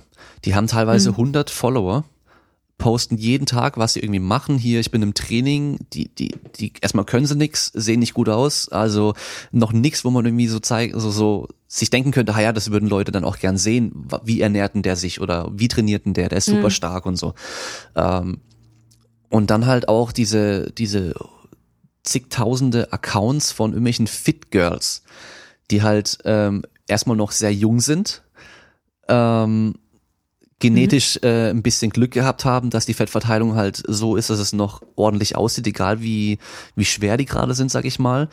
Nicht, traini nicht wirklich trainieren müssen oder auch nicht wirklich trainieren und ähm, sich da halt hinstellen, mega Hohlkreuz machen, ihren Arsch in die Kamera halten und jetzt sagen, oh, ich bin hier Fit Girl und ähm, einfach immer nur ein Bild von ihrem Gesicht oder von ihrem Arsch posten und dann halt irgendwie so einen schlauen Spruch unten drunter, der nichts mit dem Bild zu tun hat. Und springt da jemand drauf an. Ich finde es, ich so strange irgendwie. Das ist so eine, ich kann es einfach nicht verstehen, aber die haben scheinbar Erfolg. Und ähm, ja, dann gibt's natürlich aber halt schon auch Accounts von Leuten, die, die machen was, die können was, die bringen dann auch ein bisschen Mehrwert für die Leute, die, die da halt folgen. Ja, meistens ist es halt so, ähm, ja, wirklich die Leute, die wirklich was auf dem Kasten haben, die sind halt mehr zurückgezogen. Die machen gar nicht dieses Social Media so und sind gar nicht so präsent, ne? Man sieht die dann halt eben auf dem Wettkampf oder wirklich halt die echten Sportler, die, ähm, die bringen dann ihre Leistung. Ich weiß nicht, sagt der Max Lang, sagt der bestimmt auch was, Klar. ist ja aus dem Gewichtheben. Ja. Und ähm, der zum Beispiel, der, der Erik Schneidenbach, das ist der Vorsitzende vom äh, Verband Deutscher Gewichtheber und ähm, der pusht dann Max so ein bisschen. Also er hat mhm. das verschiedenen Leuten angeboten und Max hat sich dann halt so gemeldet, gesagt, er macht das. Der ist ja auch sehr kameratauglich, sag ich mhm. mal, und sehr, also der kommt echt gut rüber und ist auch total sympathisch und so und versucht halt durch ihn auch dieses Gewichtheben ähm, mehr bekannter zu machen, sag ich mal. Ja. Aber Max würde von sich aus selber da nie so posten. Ne? Der sagt halt eben auch, na, der will eigentlich nur trainieren und sein Ding da machen. Social Media ist halt so eine andere Welt, ne? Also du kannst durch Social Media echt gehypt werden, du kannst gepusht werden. Mich, also für mich selber ist es ja auch manchmal so ein Push oder ein Ansporn, wenn die Leute dann sagen, ja, hier und mach weiter und du motivierst uns und so weiter. Ne? Also das ist zu eben auch gut, aber zum anderen ist es halt Leute, die kennst du nie. Und ähm, wie gesagt, äh, wenn jemand anders kommt, den, den wo, der besser für die ist oder den der besser gefällt, dann bist du halt eben weg vom Fenster, sag ich mal. Ne? Mhm. Also ähm, das ist ganz schwierig. Mit dem Erik und dem Max wird auch, übrigens auch noch eine Folge irgendwann kommen, solange wir es, sobald ah. wir es endlich mal schaffen, einen Termin zu finden, um uns zu treffen mhm. und dann eine Aufnahme zu machen, ist ein bisschen schwierig. Ähm, in dem, diesem, zu diesem Thema mit dem Sportler, also so wie der Max wahrscheinlich auch, wenn der alles alleine machen müsste, sich drum küm kümmern müsste, die Leute wissen, glaube ich, gar nicht, wie viel Arbeit man da reinstecken muss. Ja, also ja. Ähm, wenn man bei dir schaut, du postest ja auch jeden Tag irgendwie, ähm, was du so am Essen bist und so weiter. Also wer Hunger hat, am besten nicht auf dein Profil gehen und sich die Stories anschauen, weil du halt da immer äh, schöne Bilder vom Essen postest. Ähm, und ja, wenn man da irgendwie jeden Tag äh, paar Stories posten muss und dann auch noch irgendwie Minimum einen Post vielleicht, was er manche auch machen oder sogar noch mehr. Da steckt so viel Arbeit dahinter, weil du dir halt überlegen musst, was ja. muss ich da jetzt überhaupt machen? Dann machen die immer zig Fotos, bis sie das Richtige gefunden haben, wo halt dann auch äh, möglichst schlanke der Taille aussehen und der, der Po möglichst groß aussieht oder so. Ähm, Gerade bei den Mädels dann. Ja, die die Nachbearbeitung auch. Oder mhm. beziehungsweise wenn die im Urlaub sind und du machst, ich meine, du machst ja nicht nur ein Bild, ne, was dann perfekt ist. Du musst ja erstmal eine Serie machen und dann immer tauschen, immer wechseln und so. Und wie viel von dem genießt du dann noch, was du im Urlaub bist, zum Beispiel, oder diesen Moment, den du dort verbringst, ne? Mhm. Also mir wäre das persönlich, also ich muss sagen, ich bin jetzt echt Instagram so ein bisschen in den Hintergrund gerückt. Ich mache relativ wenig, muss ich gestehen. Dadurch, dass mir halt die Zeit teilweise wichtiger ist, in andere Sachen reinzustecken. Oder ja, weil ich halt eben denke, es gibt halt wirklich schon x tausend Accounts, ne, mit tollen Bildern und dies und das. Schwierig, ne? Also, wie gesagt, die meisten machen das nicht alleine, die haben, die machen das mit ihren Partnern zusammen oder haben da wirklich irgendjemand, der mit das betreut. Also es geht schon eine Menge Zeit drauf mhm. auf, auf Instagram. Und ob du das dann so wiederkriegst, so was du dir erwartest, das muss man halt für sich selber ausmachen, ne? Mhm. Ja, das ist, glaube ich, auch so eine, wahrscheinlich so ein Teil Sucht, also weil du halt diese Bestätigung bekommst. Ja, weil auf jeden Fall. War bei dir wahrscheinlich auch vor allem am Anfang so, wo es dann bergauf ging mit mhm. den Followern, dann guckst du halt immer wieder rein, postest ein Bild ja. und dann guckst du immer wieder rein, wie viele Likes hat's jetzt und wie viele Leute haben es gesehen, genau. kommentiert und wie viele Follower hast jetzt neu und so weiter. Das war bei mir mit dem Podcast am Anfang genau das Gleiche. Da habe ich auch mehrmals am Tag reingeschaut, wie viele haben das jetzt runtergeladen und angehört. Einfach so, ja. weil du, ja. du, du steckst da was rein und ähm, du, du willst ja auch, dass es gut ankommt. Ähm, ich, ich sag mal so, den Podcast würde ich auch machen, wenn er wenn weniger Leute die anhören würden, weil es macht mir einfach auch Spaß. Aber das bestätigt natürlich, dass du da was Gutes machst auch und ähm, dann macht es auch mehr Spaß. Da hast du, wie du auch schon gesagt hast, wieder so ein bisschen mehr so Ansporn und Druck. Ja, dass man sagt, okay, jetzt gucke ich, wen, wen kann ich als nächstes interviewen und ähm, über was kann man noch sprechen und die Qualität muss hier noch ein bisschen besser werden und so weiter. Und damit hebt man sich auch wieder ab. Und bei Instagram mittlerweile ist, glaube ich, schon so krass, dass da so viele Leute einfach sind, die alle Top-Qualität liefern, rein von den Fotos her. Das heißt, du brauchst eine gescheite Kamera in der Regel oder musst in der mhm. Nachbereitung auch das gescheit machen. Deine Texte müssen stimmen. Also du kannst nicht mehr wie früher einfach so halt äh, schnell die, das Handy hinhalten und im Spiegel dich fotografieren und das hochladen und das reicht, sondern mittlerweile musst du da halt echt richtig viel machen. Und ähm, ich glaube, der Zug ist auch schon abgefahren. Ich glaube, es wird richtig schwer, ja. da einen neuen Account hochzuziehen mit 0815 Fitness, ein bisschen Training, Ernährung und äh, über sonst irgendwas sprechen oder, oder sowas, weil es gibt schon so viele und die Leute sind halt schon ähm, eingefahren auf ihre paar Leute, die sie halt cool finden, denen sie halt folgen und da ist dann kein Platz mehr für noch mehr. Also noch jemand. Ja, oder man ist, man ist einfach übersättigt von der ganzen Werbung oder was da alles ploppt. Mhm. Es ist ja so die Frage, wann diese Blase dann auch mal platzt mit diesen ganzen Sponsoring und so. Jetzt ist es ja zum Beispiel so, dass man bei Instagram echt schon immer in den, zwischen den Stories schon einzelne Werbe, mhm. Posts oder Werbestories bekommt und dann denke ich mir so, ja, wozu brauchst du dann vielleicht noch äh, den und den dafür, wenn das sowieso zu bezahlen geht und man das so schalten kann, ne? Ja, schon. Aber ich denke mal, man kann wirklich, wenn man das clever anstellt, richtig viel Geld damit machen. Man kann davon echt gut leben so. Aber ich würde, wie gesagt, nie meine Hand dafür ins Feuer halten, dass das ewig so läuft. Mhm. Also du arbeitest ja auch noch Vollzeit.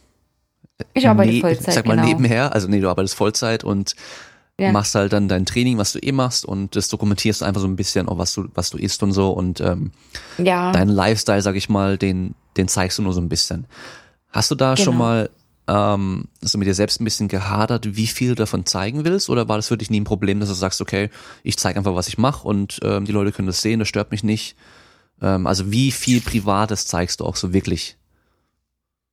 Also am Anfang war ich da wirklich unbedachter und habe viel mehr Preis gegeben. Jetzt überlege ich mir schon so, also Familie und so lasse ich meistens komplett raus. Ähm, auch wenn es jetzt darum geht, wenn man jetzt mal irgendwas hat. Ich meine, manche, die treten das dann wirklich so mega breit und äh, ich weiß nicht, ob die da ein bisschen Mitleid haben wollen oder Zuspruch oder irgendwas. Also man muss schon teilweise aufpassen. Und ähm, genauso wie ja, Training, das filme ich eigentlich ganz gern, aber oder zeigt da Einblicke. Aber wie gesagt, ich bin halt nie dazu da, der Alleinunterhalter zu sein oder wie gesagt, ähm, da jemanden zu inspirieren. Vielleicht, sag mal, mein Training ist meistens immer etwas langweilig, wenn ich dann normal die Grundübungssachen mache und äh, ich sehe andere, die da wirklich fancy durch die Kante springen und sehr viel turnerische Sachen machen. Das kommt halt cool bei den Leuten, ne? Aber man muss halt auch bedenken, man selber hat vielleicht einen Trainingsstand und die Leute, die sehen das dann, machen es dann komplett falsch weil vieles geht halt über Chorspannung, dass du das hältst und wenn man dann sieht, die Leute machen das nach. Also ich sehe selbst bei mir Leute im Gym, die Overhead Squats nachmachen, aber die Technik gar nicht richtig beherrschen. Ne? Also ist halt schwierig. Auch so mit Coaching und so, da haben mich ganz viele schon angesprochen. Ähm, ob ich denn Leute coachen würde, traue ich mir aber selber nicht zu. Ne? Also erstens mal hätte ich den, äh, auch den Anspruch, den, die Person dann wirklich besser zu machen oder vertraue ich der Person überhaupt, dass sie das umsetzt, wie ich sage. Und man hat halt wirklich eine Heidenverantwortung für den Menschen. Und das vergessen halt ganz viele. Mhm. Die geben halt irgendwelche Pläne raus, gerade auch Ernährung und sonst was und wissen gar nie, was dann passiert, ne? Mit dem Menschen. Die stecken gar nicht in der Materie drin, wie beim, zum Beispiel bei mir. Meine Trainingspläne am Anfang oder Ernährungspläne haben 23 Gramm Fett am Tag beinhaltet. Und das über den Diätzeitraum. Mhm. Da ist hormonell. Das hormonell so gut, ist ja. es echt nee, ist es nicht mehr toll. Und wenn ich auch sehe, wie manche Leute irgendwas anpreisen oder anbieten, du musst das und das machen, um so und so zu werden, bedenklich. Hm. Ja, das, was ich immer witzig finde, ist die, die Mädels, die dann irgendwie so zwei, drei Monate selbst erst ins Fitnessstudio gehen, ein bisschen trainieren und auf einmal auf Instagram dann fit unterstrich und ihren Namen haben, weil sie auf einmal dann ja. äh, Fitness-Experten sind und noch geiler, wenn sie halt dann auch noch sich irgendwie Personal Trainer nennen. Also nicht nur die Mädels, sind auch ja. die Jungs, sondern also sind alle eigentlich, ja, aber dann, ähm, ich kenne so viele Leute, die halt irgendwie, ähm, die ich vielleicht im Fitnessstudio kennengelernt habe und sowas, die dann ein paar Fragen stellen und so weiter. Und zwei Monate später sind die halt auf Instagram und nennen sich dann Strength Coach. So. Ja. Und haben aber selber halt erstmal noch keine Trainingserfahrung oder kaum ähm, Coaching-Erfahrung, gar keine. Ähm, Hintergrundwissen fehlt in der Regel auch komplett, also so dieses einfach grundlegende Wissen. Ähm, und wie du schon sagst, du musst dann eigentlich auch echt so diesen Anspruch haben, dann den Leuten helfen zu können und mhm. ähm, auch denen nicht zu schaden. Das finde ich auch bei, bei Tätowierern immer total krass. Also man, man sieht ja so viele schlechte Tattoos. Und teilweise mhm. so richtig, richtig brutal schlechte Tattoos. Ich meine, die Leute, die, die die gemacht bekommen bei sich selbst, die finden es dann immer geil. Die wenigsten sind mhm. dann so und sagen so, oh, ich bin eigentlich voll nicht zufrieden. Vielleicht erst ein paar Jahre mhm. später, weil die halt das jetzt auf ihrem Körper haben, das auch teilweise vielleicht nicht wahrhaben wollen. Aber ich bin immer fasziniert von den Typen, die sich da hinsetzen und sagen, hey, ich bin jetzt voll der krasse Tätowierer und ich tätowiere jetzt Leute einfach so, ähm, weil die mhm. haben das halt ihr Leben lang oder mit sehr viel Schmerz können sie es wegmachen lassen. Also da muss man mhm. extrem krass selbstbewusst sein, äh, um zu sagen, hey, guck mal meine geilen Tattoos an hier. Wenn man sich manchmal so diese, ja. diese Profile von denen anschaut, die dann auch meistens über gesponserte Posts, auf die ich dann stoße, wo ich mir so sag, ey, das wäre mir peinlich, wenn ich, wenn ich so zeichnen würde und so tätowieren würde, da würde ich dies erstmal nicht zeigen. Ich würde da üben, üben, üben, üben, bis ich da besser wäre und erst dann nach draußen an die Öffentlichkeit gehen. Aber ich glaube, das sind manche Leute einfach selbst so ein bisschen blind, um das zu erkennen. Und in, in unserer Branche ist halt genau das Gleiche. Also die denken halt, sie sind ja. äh, die brutal breiten Mega-Macker hier und äh, die Mädels denken, sie sind jetzt halt mega die hübschen Fitness-Bunnies und ähm, ist es halt meistens nicht, ja. Also ich habe da noch eines, yes. ich habe da einmal erlebt, da war ich im Fitnessstudio mit zwei Athletinnen von mir. Ähm, da haben wir, da war eine, ba eine Bahn Kunstrasen. Ich glaube, das habe ich auch schon mal erzählt irgendwo. Ähm, ich weiß nicht, ob ich es hier im Podcast erzählt habe, bei einem anderen. Eine, eine, eine Kunstrasenbahn und so ein Prowler, so ein Schlitten, wo man Gewichte draufladen kann und mhm. den dann schieben kann. Und da habe ich die zwei Mädels halt ja einmal halt Vollgas rüberschieben lassen und dann äh, Slingtrainer dran zum Ziehen zurücklaufen. Ja, und dann halt schon sehr schwer und die haben halt Gas gegeben und äh, waren halt voll am Sack am Schluss so. Immer zwischendurch kurz Pausen gemacht und dann haben wir gerade eine Pause, auf einmal stehen so zwei Mädels auf dem Kunstrasen und ähm, posieren da irgendwie so und ähm, ich guck so, weil ich wollte halt den nächsten Satz machen lassen. Dann bemerken die uns, dann, ah, müsste hier, äh, wollte hier gerade was machen? Ich so, ja, ja, noch zweimal hin und her. Dann, ah ja, okay, dann haben sie, sind sie irgendwie weggegangen, haben gewartet. Dann machen die hin und her und dann ähm, waren wir fertig. Dann habe ich sie gefragt, soll ich die Scheiben runter machen vom Prowler? Nee, nee, kannst du lassen. Denke ich, okay, dann trainieren die jetzt vielleicht auch damit. Also erstmal, die hatten natürlich eine Tight an, ja, irgendeine mhm. teure ähm, Nike oder die ganzen anderen Fitnessmarken, die es dann auch noch gibt hier, die man auch auf Instagram immer sieht. Ähm, hoch bis über den Bauchnabel, keine Ahnung wohin, ähm, so ein, ähm, wie nennt man die, ähm, so ein Sporttop BH-Dings da, was die meisten ja, eigentlich drunter ziehen, ja. aber die halt natürlich genau. einfach nur das Ding angehabt. Ähm, und dann haben sie beide angefangen, sich dann diesem Prowler zu stellen und haben ein Stativ aufgebaut und mit einer Kamera sich dann fotografiert und so getan, als würden sie trainieren. Haben aber nicht einmal trainiert. Aber wahrscheinlich posten die dann, hey, voll das geile Workout mit diesem Schlitten hier gemacht. Wo ich mir so denk, ist es alles fake, was man so sieht bei den meisten Leuten? Weil dann sehe ich halt auch irgendwelche jetzt nicht Influencer, aber einfach normale Mädels, die halt da trainieren, oder auch schon Typen, mhm. habe ich auch schon gesehen, die dann im Fitnessstudio einfach in der Ecke irgendwo hocken und echt zehn Minuten lang versuchen, das perfekte Selfie zu, zu, zu schießen von sich und halt immer wieder so postieren und dann mit den Lippen noch irgendwas machen und so. Und ich, ich beobachte das von, von Weitem und finde es echt faszinierend, weil die einfach auch keine Scham haben, sich da so hinzustellen und hinzusetzen und mega lang das zu machen. Das ist schon so normal geworden mittlerweile. Ja. Ähm, selbst so mit dem Telefon zu reden und durch die Straßen zu gehen, wenn du eine Story machst oder so. Also da bin ich auch noch, muss ich sagen, gehemmt, also in der Öffentlichkeit dann das so zu machen. Ja, wobei jetzt die Öffentlichkeit, glaube ich, wenn du mittlerweile mit äh, zu zweit unterwegs bist, einer hat eine Kamera mit einem Mikrofon noch oben drauf und so, sieht bisschen professioneller aus, dann denken die auch gleich so, oh, der ist bestimmt irgendwie YouTuber oder sonst irgendwas. Ja, ja. Äh, mittlerweile ist es halt echt so gar nicht mehr so selten. Aber ich finde es einfach nur faszinierend, dass da halt viel Fassade und hinten dran passiert, glaube ich, was ganz anderes eigentlich. Also auch Leute, die wirklich ihr komplettes Training so abfilmen. Ne? Ich mache halt meistens immer nur so Kniebeugen oder irgendwas, wo ich mich selber filme, um dann im Nachhinein zu gucken, wie sah es denn aus. Ne? Und dann stelle ich das halt rein. Aber das komplette Training auch abzufilmen, das, ey, da würde ich so lang im Studio an Zeit verbringen. Ne? Also ich versuche halt meine Trainings halt auch immer recht schnell durchzuziehen, so dass ich maximal eine anderthalb Stunde, sage ich mal, trainiere. Das ist schon lang eigentlich. Und ähm, ja, wenn ich dann noch alles filme, dann guckst du es dir ja wirklich auch an zwischendurch und so. Nee, also das, das ist auch absolut nie mein Ding und das verstehe ich auch absolut nie, wie das manche so hinkriegen, ne? Die ganze Zeit alles abzufilmen. Mhm. Ja, ähm, dann ist halt auch so ein Punkt, gerade mit Ernährung zum Beispiel. Voll viele, die, die posten ja dann immer so diese, ähm, also es gibt so beide Extreme. Die einen, die posten halt immer nur, wie sie halt irgendwie gerade so Cheat Meals irgendwie essen, so, so, ähm, dass ja. Leute, weil, weil man sieht es ja immer wieder, dann denkt man so, boah, der isst die ganze Zeit nur hier so zwei Pizzen und Burger und ja, keine ja. Ahnung was, aber in der Realität ist es gar nicht so. Ähm, mhm. Der postet es halt dann nur so, weil er halt, ähm, oh, freut sich, ich, ich esse jetzt gerade wieder mal was Geiles. Und andersrum genau. die, die halt eigentlich echt scheiße essen, aber sich dann halt für die Fotos immer was Schönes dann hinrichten, irgendwie einen Salat mit keine Ahnung was und so. Ähm, wie gesagt, auch wieder so Fassade und im Hintergrund läuft es dann ganz anders. Äh, da kennst du bestimmt ja wahrscheinlich auch so, du kennst, ich gehe mal davon aus, du kennst einige Leute, die da auch in diesem Ding so aktiv sind und kannst bestimmt auch so bestätigen, dass es oftmals nach außen hin anders porträtiert ja. wird, als es in echt eigentlich ist. Ja, es ist ja schon alleine das Posing, ne? Wenn du dich vom Bild hinstellst und das perfekte Licht und den perfekten Spot und in echt siehst du komplett anders aus. Es war auf den Meisterschaften auch dann so. Du siehst die Leute bei Instagram, denkst dir, boah, sieht die gut aus, ne?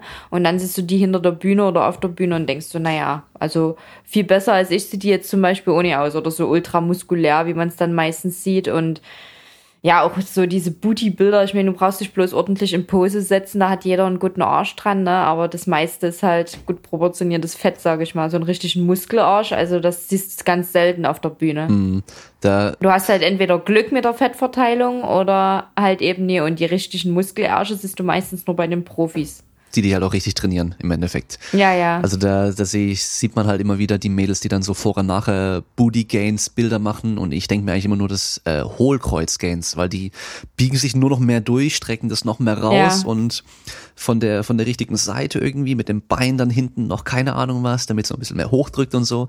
Also das ist echt faszinierend, was sie da machen, wie die sich verändern können. Ich habe da mal auch eine, ich nenne keine Namen, ähm, habe ich mal eine dann gesehen live und mir direkt dann die Fotos von ihr angeschaut, von den Tagen davor und von den Tagen, wo ich sie auch gesehen habe. Und ein riesen Unterschied, unglaublich. Ja, also wirklich die, ich habe die gesehen, ich war geschockt, dass die so viele Follower hat, als mir das gesagt wurde. Ich kannte die ja auch nicht. Ich habe gesagt, die. Dann dachte ich so, okay, warum? Und dann ja, diese so Fitness und ähm, Aussehen eigentlich nur so. Dann denke ich so, die weil die war einfach voll der Moppel, also voll. Hm. Und ähm, weißt du, so, jetzt ohne dass es irgendwie jetzt was Schlimmes wäre, aber weißt du, so die, die, die Falte vom Po unten und dann aber hm. nochmal eine, weil halt die, die Leggings Die Bananenfalte. Ja, also war halt da bei der auch und auf den Bildern hat man davon halt nichts gesehen. Die hat sich da halt so hingestellt mhm. und schön hingedreht und dann, wenn man halt auch weiß, dass bei einem weitwinkligen Objektiv, was die meisten Handys auch haben, wenn man es da und dahin hält, mhm. wirkt das eine größer, das andere schmäler und man wirkt länger und so weiter. Also die hat da so krass getrickst, dass die halt auf den Bildern echt gut aussah, ähm, aber in echt halt einfach ein anderer Mensch war und das, zigtausend Follower deswegen, auch. Also FIBO ist dann immer ganz interessant, wenn man wirklich dann die Leute mal in Live sieht, ne? Also mhm. wie sie dann wirklich aussehen und so. Man darf sich da absolut nie verrückt machen. Das ist halt eine Momentaufnahme erstens und ähm, wie gesagt der, im besten Licht. Ne? Mhm. Also ich meine, es ist ja auch normal, dass man wirklich nur Fotos postet, wo man gut aussieht. Aber zum Beispiel, ich habe noch nie so diesen diesen Hype ähm, verstanden mit immer mehr Hintern, ne? also immer größere Hintern und keine Ahnung. Ach, ich verstehe ich schon. es muss halt zum Gesamtbild passen, finde ich. Und manche, ähm, weiß ich nicht, das hat halt mit gut proportioniertem Fett mehr zu tun, als dass wirklich da muskulär was drauf ist. Mhm. So meine Meinung. Ich glaube, da müssen auch die, die Leute, die sich das anschauen, einfach bedenken, dass diese Influencer, da geht es eigentlich um Influenzen heißt ja beeinflussen. Ja, und ähm, ja ich glaube, der Name kommt eigentlich eher daher, dass man die Leute mit gezielt mit Werbung dann beeinflussen kann. Ja, weil man sieht halt dann, okay, die Person trägt jetzt die und die Klamotten oder trinkt den und den Shake mhm. und so weiter. Ja. Das ist halt für die ähm, Firmen interessant. Aber ich glaube, mhm. den Leuten an sich, denen geht's ja eigentlich gar nicht darum, jetzt irgendwie zu zeigen, hey, schaut mal, ich kann euch jetzt voll helfen, wenn ihr das gleiche macht wie ich auch, sondern die machen es ja eigentlich auch wieder für sich so um, um eben so Bestätigung zu bekommen und so zu sich zu präsentieren und auch ähm, ja nettes Feedback zu bekommen und halt sich so gut wie es geht zu präsentieren, wie du auch sagst, so eine Momentaufnahme, aber halt die bestmögliche. Da ist jetzt niemand da, ja. der jetzt extra ein Bild macht von sich, wo er richtig scheiße aussieht und sagt, oh, guck mal, ich habe voll die Wampe hier hängen, sondern nee, da mhm. stellt man sich hin, dann Bauch einziehen, Brust raus und ein bisschen hindrehen, dass man noch breiter aussieht und so. Ähm, dass die Leute sich halt nicht verrückt machen, dadurch, dass die halt sehen, boah, weil bei dir, wenn man jetzt schaut, sieht er auch so aus, als würdest du nur am Trainieren sein. Ich habe jetzt, ich, ich habe vorher jetzt auch nicht gewusst, dass du Vollzeit arbeitest. Ich hätte jetzt gedacht, okay, die ist die ganze Zeit am Trainieren und schön am Kochen und ähm, am, am draußen spazieren gehen und keine Ahnung was, weil nach außen hin wirkt es halt so, weil man das immer sieht. Ja. Aber die Realität ist eben nicht so. Du arbeitest ganz normal, Vollzeit wie andere auch und machst dein Training fünfmal die Woche, was vielleicht mehr ist wie manche andere, aber halt trotzdem machen auch viele andere. Ähm, guckst halt bei der Ernährung drauf, was du halt isst und viel mehr ist es an sich eigentlich auch nicht, oder? Nee. Und, also viel mehr ist es nicht. Genau, aber ich glaube, manche andere Leute, die sehen das halt und denken so, boah, das könnte ich niemals so schaffen, ich habe gar nicht die Zeit und so weiter und machen sich ja, dann verrückt. Also die Frage, die Frage ist immer, ja, wie schaffst du das alles? Und ich habe gesagt, naja, zum Beispiel, ich stehe ja schon halb fünf auf, also ich fange halt zeitig an mit Arbeiten und habe dafür aber auch den halben Tag dann noch frei, sag ich mal. Das kann sich ja, naja gut, ich kann es mir selber raussuchen, ich habe Gleitzeit, aber wie man dann den Tag strukturiert, ähm, ich sag, wenn ich wirklich keine Zeit habe, dann fallen halt Dinge wie Netflix oder andere Sachen fallen dann hinten runter. Und meine Freunde zum Beispiel treffe ich am Wochenende, weil unter der Woche sind die auch alle arbeiten und haben keine Zeit. Aber ich verstehe manchmal nie so, dass viele Leute sagen, ah, oh, ich weiß nicht, wie du es schaffst mit Kochen, dies, das, jenes. Wobei Kochen, sage ich mal, es gibt mittlerweile in den Discountern so viel gesunde Alternativen, schon fertig angebotene, ähm, dass Ernährung eigentlich gar nicht mehr so das Ding darstellen sollte, finde ich, gesunde Ernährung. Also mhm das ist für mich immer so eine Ausrede. Entweder ich habe halt eben Bock, das zu machen oder eben nee. Ja. Und ähm, ja, wie gesagt, ich denke mal teilweise viele oder mir hat auch mal jemand gesagt, man fühlt sich auch unter Druck gesetzt, die Mädels selber, wenn die immer sehen, was ich so esse über den Tag und wie ich dann trotzdem noch so meine Form halten kann. Ne? Also erstens habe ich halt Glück mit der Genetik, dass ich halt wenig Wasser ziehe oder halt vom Körpertyp schon sehr trocken bin.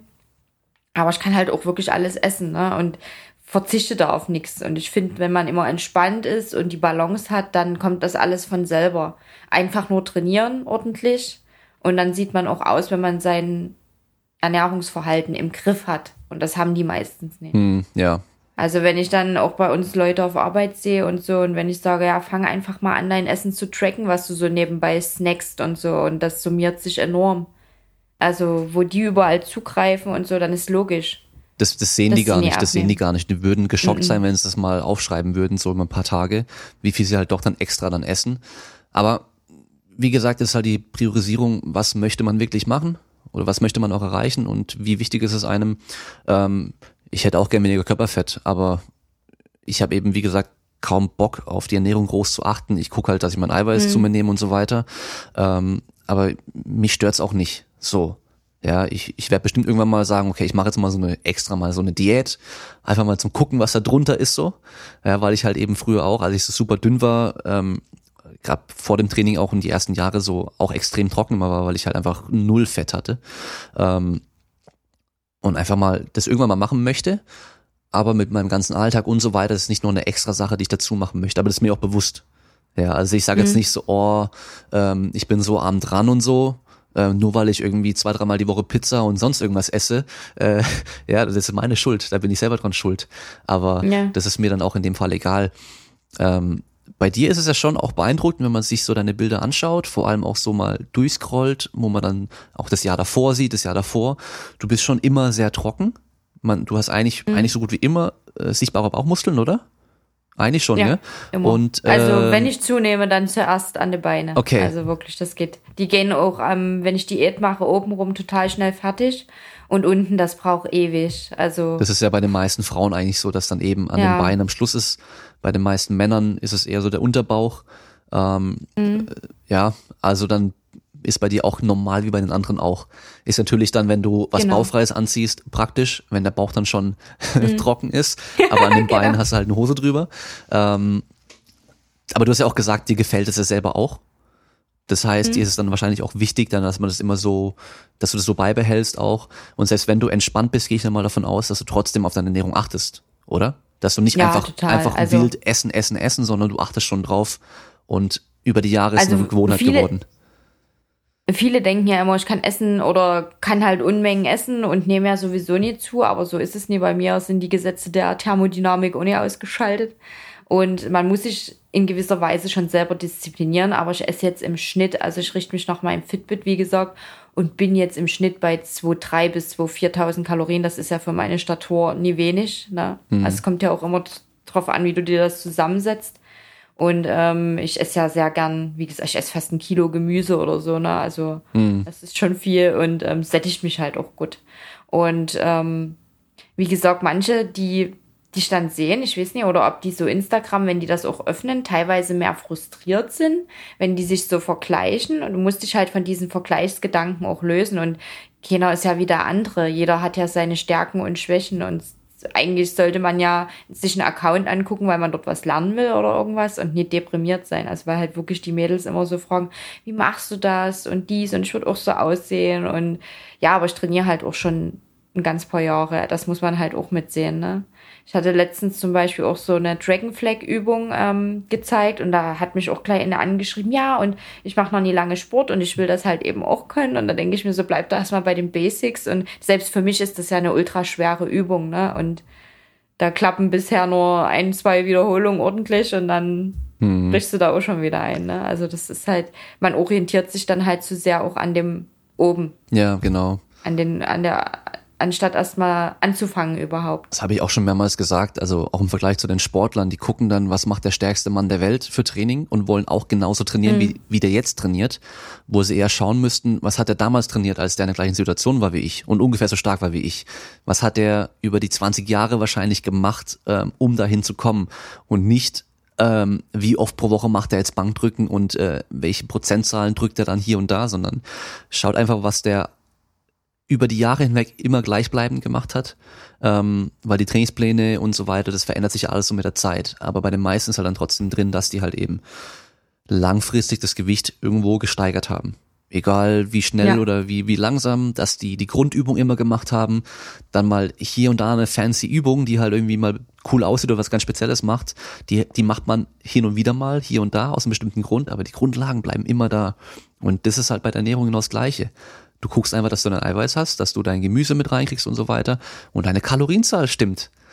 Und deswegen ja. wirst du auch nicht dann fett, weil ich meine, du könntest jetzt genau. genauso weiter essen, aber halt dich nicht mehr bewegen, dann würdest du auch dicker werden.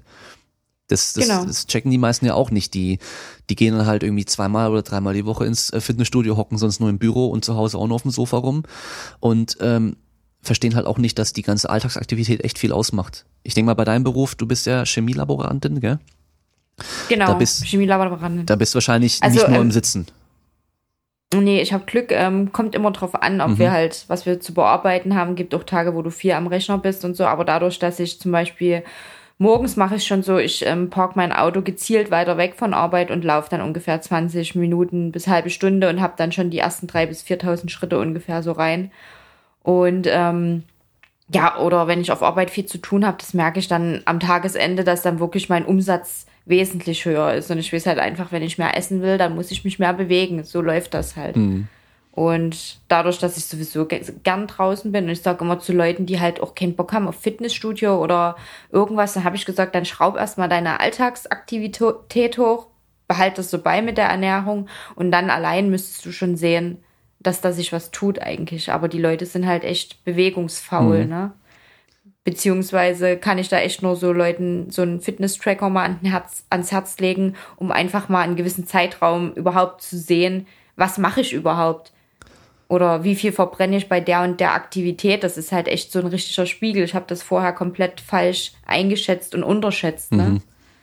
Das ist voll interessant. Das mit den Fitness-Trackern ist so ein schwieriges Thema, finde ich, weil ähm, jemand wie du, der da bewusst mit umgeht und halt auch generell sowieso schon die ganzen Sachen macht und dann nur mal ein bisschen mehr mhm. Einblick haben möchte, da ist in der Regel kein Problem, aber was man zum Beispiel sehen kann in Untersuchungen ist Leute, die sich so einen Fitness-Tracker zulegen mit der Hoffnung, dass sie dann mehr machen, ist teilweise mhm. komplettes Gegenteil passiert, weil sie halt dann auch oftmals mehr nur ein schlechtes Gewissen haben und halt sehen, oh, jetzt habe ich nur 2000 Schritte gemacht statt 10.000 oder was ich geplant mhm. habe. Ähm, und diese, diese konstante Erinnerung daran teilweise gar nicht so gut ist, aber es kann halt sehr positiv sein oder halt auch eben nicht viel bringen oder sogar ein bisschen negativ. Ähm, wenn man das aber beweist und, und bedenkt und es halt sinnvoll einsetzt, dann sind die auf, auf jeden Fall halt ähm, von Vorteil, weil man ein bisschen genauer, man hat mal ein bisschen Zahlen. Unabhängig davon, wie genau die jetzt sind, sondern wir haben einfach mal Zahlen und können vergleichen und ähm, das ein bisschen mehr kontrollieren. Generell ist es nie schlecht, mehr Daten zu sammeln. Und da läuft es ja nebenher, das ist ja das Gute. Ja. ja. also man darf sich nie unter Druck setzen lassen oder stressen lassen. Also da sind ja die Leute wahrscheinlich dann auch unterschiedlich anfällig dafür. Mhm. Ich kenne dann halt auch welche, die haben es halt komplett dann weggelassen, weil sie gesagt haben, ach nee, ich habe mich gestresst gefühlt und so. Mhm. Ja, da sollte man schon eine gute Balance dahingehend gefunden haben. Mhm.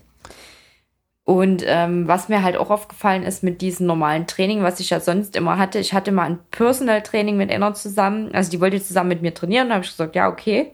Und die war auch so ein schmales Mädel und die hat mich dann wirklich mega abgezogen bei Dips und Klimmzügen und ich war wirklich dort, äh, also das war noch zu meiner 60 Kilo Zeit und unsportlich Zeit und dachte dann so, es kann ja nicht sein, du machst eigentlich Sport und bist total unfit so eigentlich. Und das war halt so ein Knackpunkt auch nochmal, wo ich gesagt habe, ich will jetzt einfach was anderes machen. Ich will einfach sportlich sein und Leistung bringen und nie einfach nur aussehen. Ne? Mhm. Also das war halt nochmal so ein Punkt, wo ich gesagt habe, ich strukturiere das jetzt hier um oder ich muss mir jemand anders suchen, der mir dabei hilft. Ja, das finde ich immer wichtig, dass man Leistung auch irgendwie als Ziel hat. Also ja. klar, dicke Oberarme hat jeder wahrscheinlich gern, aber dann ist auch immer die Frage, ist es nur Show oder ist da halt auch was dahinter? Ähm, richtig dicke Oberarme hat niemand, ohne dass er was kann in der Regel, ja, ohne dass er Kraft hat.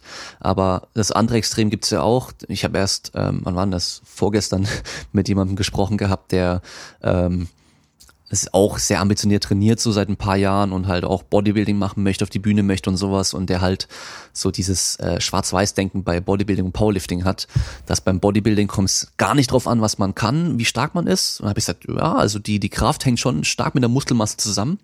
Also mhm. wenn du selber stärker wirst, dann wirst du wahrscheinlich auch muskulöser langfristig sein. Ja, also wenn du dich vor allem stark steigerst, ähm, muss nicht heißen, dass der, der muskulöser ist, dann stärker ist als jemand anderes. Ja, also Zwischenvergleiche zwischen Menschen sind immer schwerer. Ähm, und dann hat er gemeint, ja, und ähm, dann gibt's echt so, so Leute, die sind so stark und die sind halt voll die Lappen, voll die Lauchs, ja.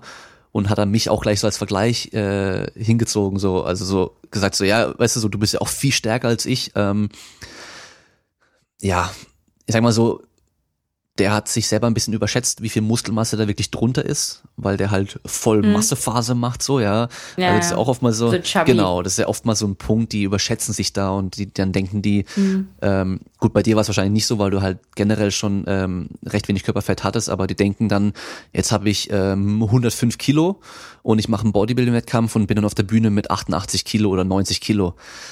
Und dann mhm sind die am Schluss geschockt, wenn sie halt vielleicht 75 Kilo haben, ja, und dann so viel Körperfett haben, wie sie halt ähm, sich erhofft haben, dass da echt mhm. viel weniger übrig, übrig bleibt, als man denkt. Weil halt das teilweise ja. auch gut verteilt ist und man denkt dann, na ja, klar, das ist alles Muskelmasse, aber ist es meistens nicht. Und dann habe ich aber halt auch gesagt, gut, so stark bin ich halt auch nicht. Ähm, ja, also ich, ich irgendwie 200 Kniebeuge und äh, sonst, sonst wie heben und drücken, äh, das ist jetzt nicht super schlecht, aber es ist auch nicht, sag ich, wo ich sag, boah, mega stark für sein Körpergewicht und so, eigentlich ja nicht. Also ist es nicht. Das mhm. kriegt jeder mit Training hin. Wenn er da ambitioniert ein bisschen trainiert, ähm, ich habe recht lange gebraucht dafür, andere kriegen das in einem Jahr sogar hin, wenn sie da krass trainieren und äh, ein bisschen Potenzial auch haben. Ähm, aber ich sehe schon diesen Vergleich, was der halt meint. Ja, also da gibt's natürlich austrainierte Leute, die da ultra stark sind. Aber ich hab's ihm auch mhm. gesagt, ein Bodybuilder, der hat Potenzial, stark zu sein.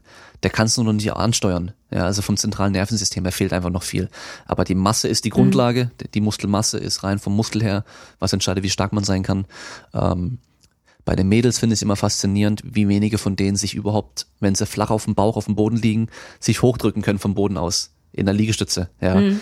das können so mhm. wenige. Und ich denke mir so, das ist doch irgendwie blöd, wenn, wenn ich da liege, ich will mich einfach so hochdrücken können und auch ähm, irgendwo hochziehen können. Also ein Klimmzug. Ja. Ähm, da kann man ja auch an der Wand, weißt du, mit, mit, mit den Beinen noch nachhelfen, so dass man der Wand so ein bisschen hochläuft. Aber wie wenige das überhaupt ja. können. Weil ich denke da, klar, wir sind hier sicher in Deutschland und so, aber wenn jetzt mal was passiert und du musst irgendwie wegrennen und über einen Zaun klettern oder sowas, und du hast nicht mal so viel Kraft, dass du da überhaupt rüberkommst oder schnell rüberkommst, dann, ja, dann hast du schon mal ein Problem so. Und äh, ja, da, da habe ich irgendwie so diesen Anspruch, dass da, das sollte jeder irgendwie so ein bisschen können eigentlich. So ein paar Liegestütze sollte jedes Mädel können, vielleicht ein, zwei Klimmzüge sollte jeder können. Ähm, das Gute dabei ist ja auch, dafür darf du nicht zu fett sein, also nicht zu schwer sein. Ja. Äh, und du brauchst halt einfach Kraft. Und äh, da hast du beides schon mit drin, Körpergewicht und halt Kraft. Du kannst entweder deutlich stärker werden oder halt bisschen abnehmen, bisschen Kraft drauf, drauflegen und dann hast du es eigentlich schon erreicht. Dann brauchst du dich nicht sagen, um dein Gewicht zu kümmern, ja, auf die Waage legen und zu gucken, weil das reguliert sich automatisch mit solchen Übungen. Das finde ich daran halt eigentlich ziemlich cool. Ja, die meisten sind halt mehr so in der Hypertrophie-Schiene drin und möglichst viele Be Wiederholungen, möglichst wenig Gewicht und so. Und die sagen halt, ja, mit dem Krafttraining, da spüre ich meine Muskulatur nicht so, da baue ich nicht so auf. Und ähm, nee, also lieber nur schön tausendmal das Gewicht küren und so. Mhm. Und ja, also die scheuen sich dann auch regelrecht vor schwerem Training. Ne? Ja, die. Genauso wie mit Ausdauer, das ist genau so eine Frisst Sache. die Muskeln und dann ist alles weg. Ja, ist ja anstrengend. Da hat man keinen Bock drauf, okay? Ist verständlich, aber sag's einfach. Ja. Dann sag's einfach. Ich habe auch keinen Bock, joggen zu gehen oder sonst irgendwas zu machen, aber äh, gut, ich mach's auch nicht wirklich, aber ich sag mal so, das äh, brauche ich aktuell auch nicht. Ähm, Im Bodybuilding sind wir da generell noch, sind viele Trainer, glaube ich, noch sehr auf dem alten Stand, dass die in der Diät dann mhm. sehr viele Wiederholungen machen. Ja, was gerade das Gegenteil von dem, was man eigentlich machen sollte ja, ähm, ja. Muskelmasse erhalten, Kraft erhalten wäre da halt sinnvoll und da reicht's halt weniger Wiederholung, schwereres Training, vielleicht auch nicht ganz so oft. Die Ernährung entscheidet dann, ob du ab oder zunimmst auch. Und ähm, ja, ich schau dir die Untersuchung an. Also Kniebeugen sind optimal, um Muskelmasse in den Beinen aufzubauen. Und da kommt halt mhm. Beinstrecker, Beinbeuge alleine kommt da nicht ran. Als Zusatz sehr gerne, aber die Grundlage soll halt deine Kniebeuge, dein Ausfallschritt und so sein. Und mit dem Ziel stärker ja. zu werden. Ähm, ich meine, bei dir sieht man es ja ganz gut. Ähm, 95 Kilo Kniebeuge bei ähm, 53 Kilo. Hast, ja, 53, genau, 54. So. Ja, ist schon sehr stark auf jeden Fall mit einer sauberen Technik, tief. Ähm, würden die wenigsten wahrscheinlich erwarten, wenn sie dich sehen. So vor denen ja, stehen, dass sie so, so, viel beugen können, dass du äh, vielleicht mehr beugen kannst als einige Fitnessstudio-Gänger, äh, Männer. So, ja, ja. die sind da bestimmt dann auch ähm, teilweise überrascht. Aber das ist ja auch, das ist ja auch immer so ganz cool, finde ich. Das finde ich bei mir immer gut. Ja, die meisten denken ja dann nicht, ähm, weil ich halt dann doch recht schmal aussehe durch die Größe auch und so. ähm, dass ich halt irgendwie 200 beuge oder sowas, dann äh, das finde ich immer gut. Also lieber so rum, lieber so rum erstaunen ja. als andersrum. Ja, dass dann der der Mega-Pumper kommt und äh, der dann halt nichts bewegen kann. Aber selbst bei uns im Studio, ähm, die ähm, Studio ja, wie sagt man, das Personal zeigt den Leuten das ja auch gar nicht. Ne? Also das ist halt, klar, es ist eine komplexe Übung, die Verletzungsgefahr ist vielleicht am Anfang auch gerade höher und man muss mehr Zeit investieren. Das haben ja die meisten gar nicht und setzen die dann halt an irgendwelche Geräte ran und ja. sagen, ja, mach mal, das ist halt, ist halt verletzungsfreier für dich, ich habe weniger Arbeit und aber richtig Kniebeugen macht fast keiner bei uns, ne? Also wenige, ganz wenige. Ja, ich, ich muss sagen, das habe ich glaube ich im, äh, im Podcast bei euch letztens erzählt. Ich war ja, bevor ich im Fitnessstudio mal gejobbt hatte, auch immer der Meinung, oh, die haben alle keine Ahnung, die Trainer dort. Die lassen alle nur in den Geräten sitzen und ähm, hab, kriegen alle den gleichen Trainingsplan und so, ähm, zeigen keine Kniebeugen und alles. Als ich dann selber in der Situation war, du merkst einfach, ich habe eine Stunde Zeit für einen Trainingsplan, für einen Termin, also eine Einweisung, wo ich den Trainingsplan, den zeige und die ganzen Übungen zeige und habe direkt danach den nächsten und dann wieder den nächsten. Und hm. dann willst du ihm eine Kniebeuge beibringen, je nachdem, wenn du Pech hast, die brauchen eine Stunde, um es einigermaßen zu verstehen. Und dann siehst du die halt erst sechs Wochen später für den nächsten Termin wieder. Und dann müssen die alleine trainieren. Hm. Und dann merkst du einfach, okay, es ist schon einfacher und in dem Fall auch echt besser, die an eine Beinpresse zu setzen, denen aufzuschreiben, welche Einstellungen die einstellen sollen und das Gewicht einfach einmal grob einstellst und denen halt sagst, okay, deine Beine sollen in der Beinachse bleiben, also diese X-Beine sind doof, ähm, und dann hast du auch Zeit, um die ganzen anderen Übungen denen zu zeigen. Weil wenn du jetzt da einen Trainingsplan hast mit irgendwie Schulterdrücken, äh, Latzug, Bankdrücken, Rudern mit der Lang- oder Kurzhantel, Kniebeugen, Kreuzheben und das sind sechs Übungen und das für jede Übung dann zehn Minuten Zeit, das ist teilweise einfach nicht, äh, nicht ausreichend. Also es ist schon sehr schwer. Mhm. Aber ja, ich sag mal, in den, in den Fitnessstudios, die sich mit der Betreuung äh, so ein bisschen ähm, abheben wollen von der breiten Masse, also diese, diese, alle, diese Premium-Studios, die ja teurer sind, sage ich mal, als jetzt der klassische McFit und Co. Die liefern halt meistens gar nicht den, den besseren Service in, in dem Bereich. Ja, mhm. die sind zwar teurer, aber du hast die gleiche Betreuung vom, vom Training her. Also nicht, nicht besser ausgebildete Personal, nicht mehr Zeit, die investiert wird in dich für dein Training, sondern einfach genauso der, der Trainingsplan einmal alle sechs Wochen oder so und das war's dann. Ist eigentlich schade. Ja. Ähm, Total. Ein Punkt, was ich dir auf jeden Fall noch fragen muss. Das ähm, habe ich beim Podcast, glaube ich, bisher noch nie die Mädels gefragt. Das frage ich aber alle Athletinnen, die ich kenne, immer, weil ich das total geil und interessant und witzig finde. Ist, ähm, und ich bin mir 100% sicher, dass du da auch einiges zu erzählen hast. Dadurch, dass du auf Instagram sehr präsent bist und ähm, dich da auch zeigst und dann auch in enger Kleidung und so weiter und dann halt auch klar irgendwie bauchfrei und so weiter, da kriegst du so viele creepy Nachrichten von irgendwelchen Typen. 100 pro, oder? Ja, was sind so deine, also deine Favoriten, die du dazu erzählen kannst? So, was haben die Leute schon gesagt? Haben sie, gab es schon jemand, der dir irgendwie Geld schicken wollte, dass, dass du ihm irgendwelche getragene Kleidung schickst oder Fotos von den Füßen und keine Ahnung was? Also ich habe meinen Wettkampf-Bikini, äh, gibt's ja so Börsen, kannst du mhm. verkaufen. Ähm, den hatte ich mal reingestellt und da hat sich ein Mann gemeldet, der wollte den haben, ob ich den dann nochmal tragen kann vorher und, und äh, er kauft ihn dann und so. Und nicht waschen.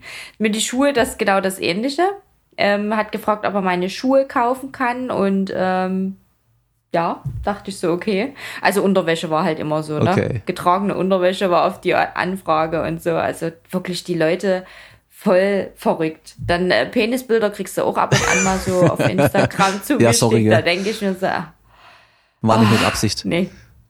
war nicht mit Absicht, genau, so sehen, Kamera runtergefallen, ja, ja. ausgelöst.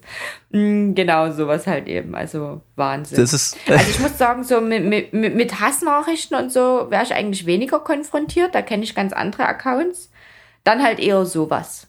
Aber die blockiere ich dann noch meistens oder melde okay. die oder irgendwas. Also das mit diesen Dickpics, da frage ich mich immer, was erhoffen die sich? Also ähm, gut, vielleicht gibt's ja die Chance, dass eine von tausend dann irgendwie so zurückschreibt, hey, voll geil, äh, hier, lass uns mal treffen und so. Und die probieren es einfach bei jeder, aber boah, echt übel. Sind das dann teilweise so Accounts, die dann auch das echte Profil von der Person sind? Naja, also entweder du hast halt gar nichts drin, okay. also kein Bild und nix oder irgendwelches irgendwelche komischen anderen Bilder, was schon darauf hinweist, dass die irgendwie creepy drauf sind, aber meistens Fake-Accounts, okay. ne? also so wahrscheinlich erstellt extra, extra dafür. dafür. Und ähm, aber ich kenne auch Mädels, die halt wirklich sich so im Training filmen und dann halt immer so auf den Arsch Klar. drauf ähm, filmen und alles. Also ich will nicht wissen, was die für Nachrichten bekommen, ne? was du da von der Randgruppe auch anziehst. Mhm. So. Also es gibt ja mittlerweile auf Instagram auch Mädels, die so Twerk-Videos und alles da reinstellen. Habe ich noch nie gesehen. Also das Klient Nein, das Spaß. Klientel will ich auch gar nicht, äh, will Ja, ich ja. auch gar nicht wissen, was da so für rum, Nachrichten rumgeistern. Aber das war, genau, Ja. Penisbilder, getragene Unterwäsche. Haben die auch direkt schon Preise genannt, was sie zahlen wollen? Oder einfach nur gefragt? Ja, ich habe eigentlich, Ob sie's ich, schicken. die haben nur gefragt, ich habe auch, ich habe auch gar nicht drauf geantwortet, muss ich ehrlich Okay. sagen. Ja, das ist dann so, Denkst du, das wäre das wär eine Marktlücke? ist glaube ich dann die nächste Stufe, ja. Also ähm, ich weiß nicht, ob du äh, Matt August kennst. Das ist so ein ähm, amerikanischer Bodybuilding, also Natural sagt er natürlich, aber ja, Bodybuilder, YouTuber-Typ, ähm, der glaube ich 2005 oder 2006 angefangen hat, also ganz am Anfang schon. Äh, der war so einer der ersten damals und ähm, der hat ein recht langes Video mal gemacht, wo er halt eben erzählt, wie er in so eine Gay for Pay Schiene reingerutscht ist. Also Ach, hm. ähm, das heißt, der hat halt angefangen, ähm, Nachrichten zu bekommen von Leuten, der hat am, Anfang wirklich Bodybuilding gemacht. Also nicht mal Lifestyle-Zeug, sondern nur Bodybuilding-Posing-Videos jeden Monat, einfach um so den Vergleich festzuhalten. Immer die gleichen Posen in seinem Bodybuilding-Höschen da, immer von hinten, Seite, vorne, Doppelbizeps, was weiß ich was. Und hat dann da Nachrichten bekommen, irgendwann mal von, von Typen. So, hey, ähm, würdest du, äh, können wir über Skype mal äh, telefonieren per Video und du posierst so. Und er hat immer, also natürlich am Anfang so erstmal, hä, was, wie, warum? Und dann, ähm, ich zahle dir irgendwie 60 Dollar oder 100 Dollar dafür. Und der war halt damals, glaube ich, noch Ja. in der, ich weiß nicht, ob er schon College war oder sogar noch Highschool. Und er hat es dann natürlich gemacht, weil klar, als ich äh, jung war, hätte ich wahrscheinlich mir auch gedacht, so, ja gut, auch wenn er sich dann irgendwie, der andere Typ sich da rumfummelt oder sowas, wenn man, wenn er die Kamera aus hat und sowas, ich krieg halt die Kohle dafür, das ist mir eigentlich dann ziemlich egal vielleicht, ähm, weil du halt dann das Geld siehst. Und er hat es dann gemacht und dann wurde es immer mehr und dann ähm, hat es angefangen, dass der dann wirklich so neben seinem mit YouTube professionellem Ding, sag ich mal, nochmal so ein extra, wie so Business hat laufen lassen mit nur sowas. Und ähm, das ist dann so krass geworden, dass dann, dann hat nämlich irgendjemand mal so ein Video gefunden, wo er bei sich zu Hause, also der, der, der hat richtig Geld damit gemacht. Der hat mit YouTube ein bisschen Geld gemacht, aber damit halt richtig Geld, so dass er mit der mit dem College auch aufgehört hat, deswegen sogar, weil er halt so viel Kohle verdient hat.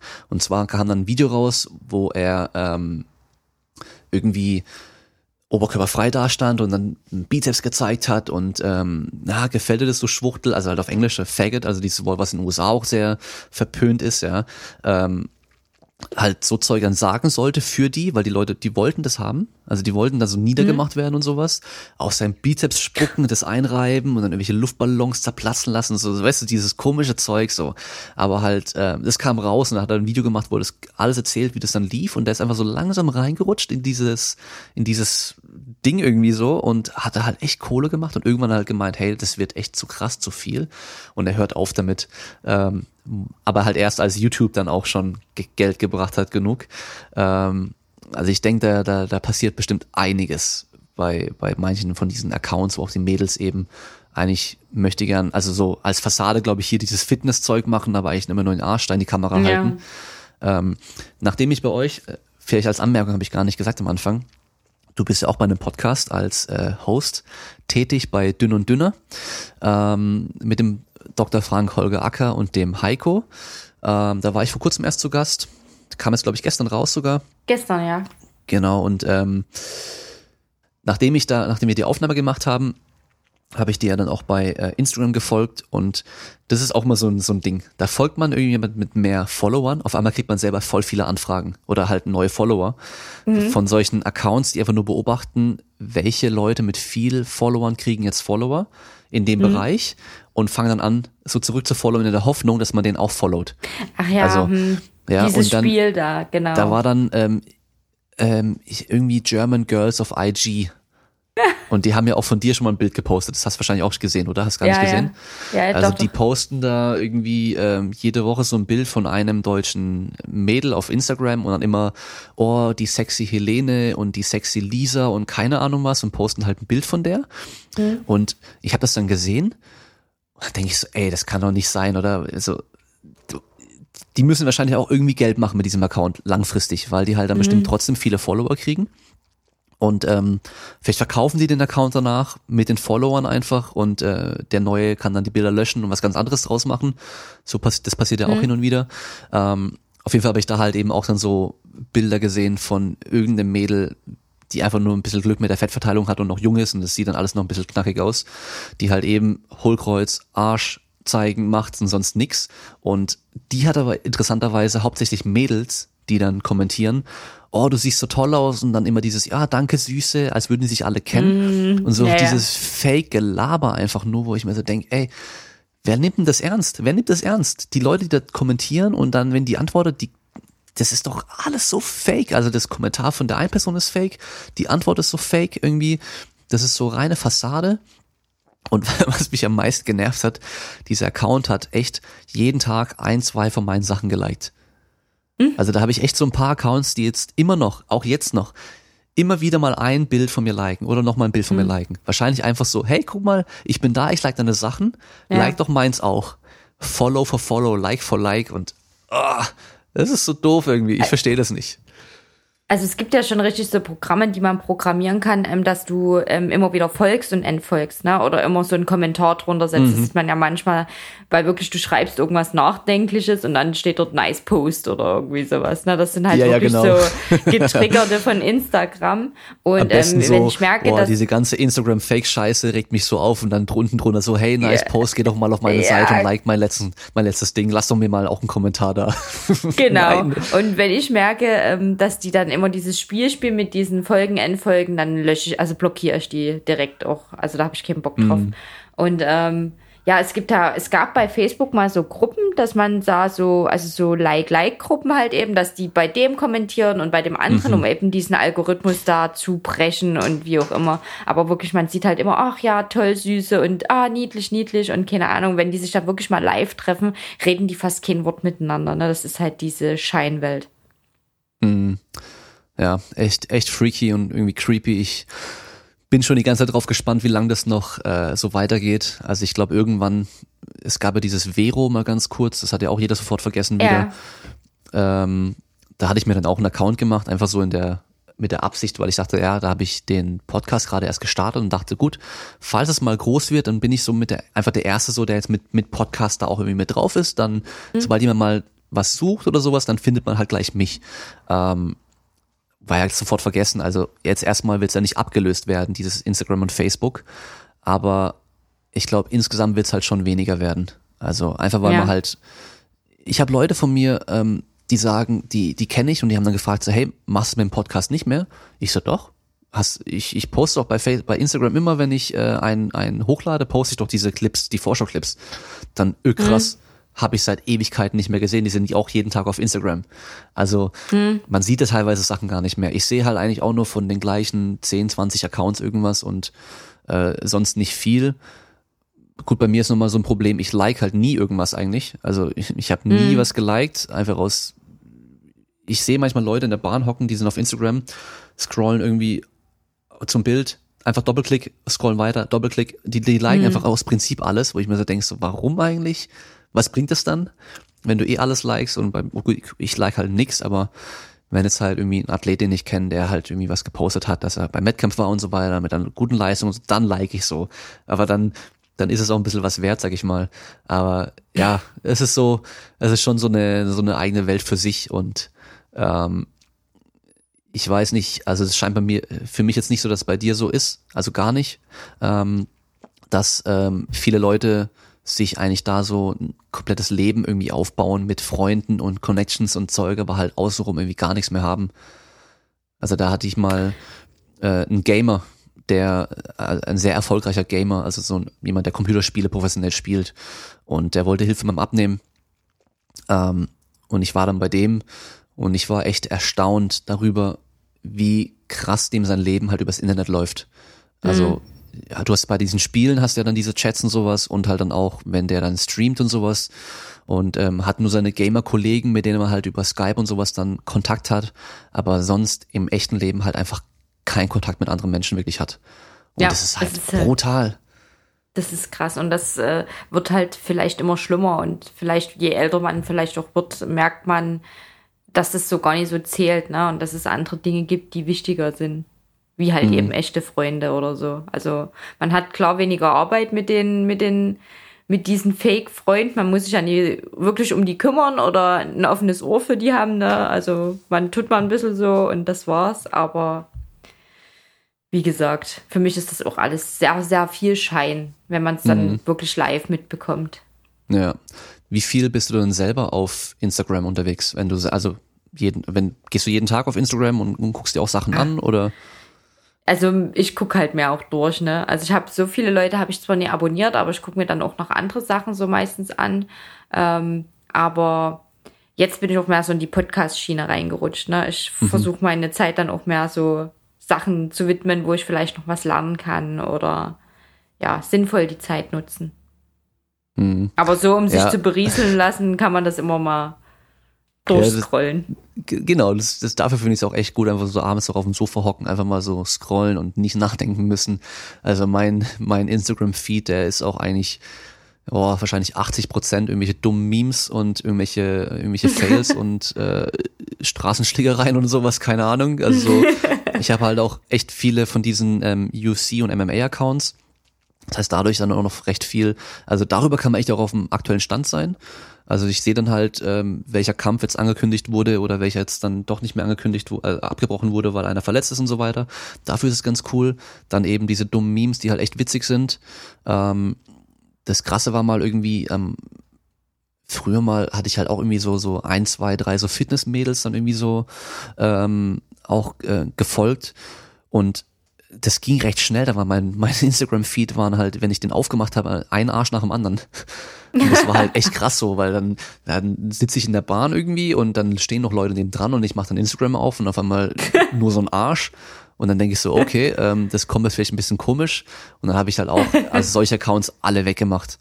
Also, mhm. weil ich gesagt habe, hey, was bringt mir das? Ich, ich sehe das Zeug dann irgendwie, ähm, das macht ja schon irgendwas in deinem Kopf auch, wenn du die ganze sowas siehst. Und ähm, jetzt habe ich eigentlich echt so eine gute Mischung aus Sport, ähm, eben so ein paar Athleten und ähm, das lustige Zeug, wo ich nicht mehr nachdenken muss und auch so einige so Sportwissenschaftler und Coaches und sowas, die halt dann auch ihre Gedanken da so ein bisschen posten und das heißt, man wird dann auch wieder so ein bisschen motiviert und angeregt, so selber nochmal nachzudenken ja. und ähm, dann postet der eine gerade, wie er jetzt die neue Studie liest und so, die ich vielleicht sonst übersehen hätte, was dann auch wieder interessant ist. Also ich glaube, man kann es auch gut nutzen, aber ich ich glaube für mich selber, ich muss trotzdem auch eigentlich aufpassen, dass ich da nicht zu viel drauf bin, so weil du hast halt immer diesen Drang, das Handy liegt da und ich habe ja, zwar beim Handy ne? keine Notifications dafür und sowas und das Display ist immer komplett schwarz anstatt dieses, ähm, ähm, oh, ich weiß gar nicht, wie es heißt, dieses Always-on-Display noch zu haben und auch keine Notifikationslichter und sowas, dass ich halt eben nicht mhm. immer sehe, ah, oh, da ist was. Ähm, auch wenn man mir bei Instagram schreibt, ich bekomme keine äh, Notification dafür. Ich sehe es erst, wenn ich auf Instagram gehe und Facebook genauso. Ja. Und ähm, Facebook genau. Messenger auch. Das einzige ist WhatsApp, wo ich halt direkt eine Nachricht bekomme. Das habe ich auch extra so gemacht. Also teilweise äh, tun, tun irgendwelche Nachrichten in Vergessenheit geraten, das ist natürlich nicht so gut, aber ähm, dass ich halt eben da nicht die ganze Zeit dranhänge und so. Ja, weil halt immer die Aufmerksamkeit dann wieder darauf gelenkt wird, ne? genau. Genau, auch wenn du dann, das sieht man manchmal auch im Studio, da hast du einen Trainer, der ist mit jemand gerade am Machen und dann zieht er die ganze Zeit sein Handy wieder raus und guckt auf sein Handy. Und das geht ja. halt gar nicht. Das geht halt gar nicht. Also so, das wenn du halt arbeitest, dann arbeitest du und wenn du frei hast, dann hast du frei. Ähm, da vielleicht mal für Leute, es gibt ja solche Apps, die halt deine, deine Handygewohnheiten aufnehmen. Ja, so tracken. Genau. Das kannst du ja auch machen. Das ist interessant. Mach das mal für eine Woche und schaut mal, wie viel Zeit ihr dann doch davor verbringt. Ja, also ja. ich habe jetzt ein, ein, neues Handy. Und, ich ähm, auch. Jetzt gucke ich halt, ähm, wie, wie, wie gut ich da mit dem Akku über den Tag komme und so weiter. Und dann kann ich einfach nur sehen, Screen on Time. Also wie lange ist mein mhm. Bildschirm an? Und es ist am Schluss vom Tag teilweise so eine Zahl, wo ich mir so denke, so, ey, heftig, wie lange ich auf dieses Ding drauf gucke und damit was mache. Klar, ich, ähm, ich surfe damit viel, ich gucke nach der Bahn, wann die fährt, ich schreibe Nachrichten und ich äh, höre Podcasts an und das Display bleibt, bleibt da manchmal noch an und so, aber die meiste Zeit, wenn es an ist, mache ich ja aktiv irgendwas und ist halt mhm. meistens dann doch irgendwie Instagram oder Reddit bei mir. Also die zwei Sachen. Oder halt ja. WhatsApp, ja. Und mehr ist es nicht. Also es ist schon erschreckend so. Es ist echt beängstigend, ne? Also wie viel Zeit da so verloren geht eigentlich. Mhm. Okay, ähm, zum Schluss gebe ich den Leuten immer so die Möglichkeit, an alle Leute da draußen noch irgendwie was zu sagen. Ähm, bei dir könnten wir es jetzt so machen, entweder für, für die Mädels, die auf die Bühne gehen wollen, Bikini-Wettkampf machen wollen, deine, deine, deine besten Tipps und Empfehlungen vielleicht oder auch für Leute, die da auf Instagram irgendwie was machen wollen ähm, oder generell für die, ich denke mal für die Mädels ist schon bei dir wahrscheinlich auch so die Zielgruppe am ehesten so. Ähm, was ist so deine, was sind so deine Geheimtipps? Was würdest du jedem Mädel irgendwie empfehlen, die vielleicht einfach fitter und ähm, ja gut, hübscher kann man jetzt nicht sagen, aber vom Körper her irgendwie zufriedener und besser sein möchte? Also, wenn man sich entscheidet, einen Bikini-Wettkampf zu machen, dann holt euch einen guten Coach an die Hand, jemand, der auch Ahnung hat, ähm, fragt. Das sollte nie verboten sein. Jeder Coach sollte euch erklären können, warum und wieso er das und das und das macht. Ähm, versucht selber immer aufgeklärt zu bleiben, euch Wissen anzueignen und ähm, ja, also das dazu seid, wie gesagt, kritisch und traut euch an schwere Gewichte, traut euch an die Grundübungen und lasst euch nie einreden, das sei nur für, für Anfänger ähm, zu thematisieren. Ähm, es bleibt entspannt, was eure Ernährungsgewohnheiten angeht und trainiert einfach erstmal und versucht wirklich das alles entspannt zu sehen und nicht zu verkrampft. Das kommt von ganz allein, die gute Figur eigentlich, wenn man wirklich ordentlich trainiert und sein Essverhalten jetzt grob ähm, kontrollieren kann, dann passt das. Wie gesagt, im Kopf spielt sich manchmal mehr ab als wie sonst. Man bauscht irgendwas auf, aber wie gesagt, entspannt sein und wenn Fragen sind, kann man mich auch gerne kontaktieren bei Instagram. Ich helfe da gern weiter. Sehr ja. gut. Das mit dem Coach immer hinterfragen finde ich gut.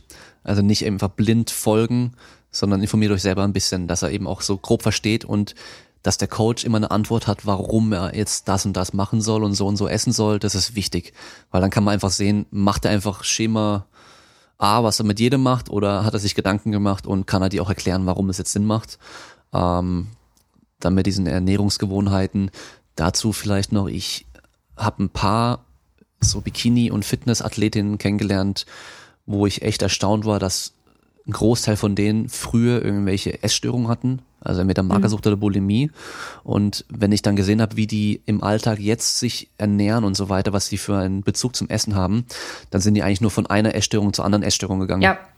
Und genau. äh, da einfach aufpassen und auch gucken, dass ihr euch da die richtigen Vorbilder sucht ähm, und eben nicht die, die jetzt halt heute 50 Kilo wiegt, zwei Monate später wieder 70 Kilo und halt das äh, sagt, sie macht gerade eine Massephase und drei Monate später dann wieder bei 45 Kilo oder sowas ist, sondern guckt halt, dass ihr dann, wenn ihr euch irgendwelche Vorbilder sucht, jemanden habt, der da auch da entspannt an die Sache rangeht und ein gesundes Be ähm, Verhältnis zum Essen auch hat. Ja. Dann mach noch Werbung für deinen Account. Wo findet man dich? Wie findet man dich für euren Podcast?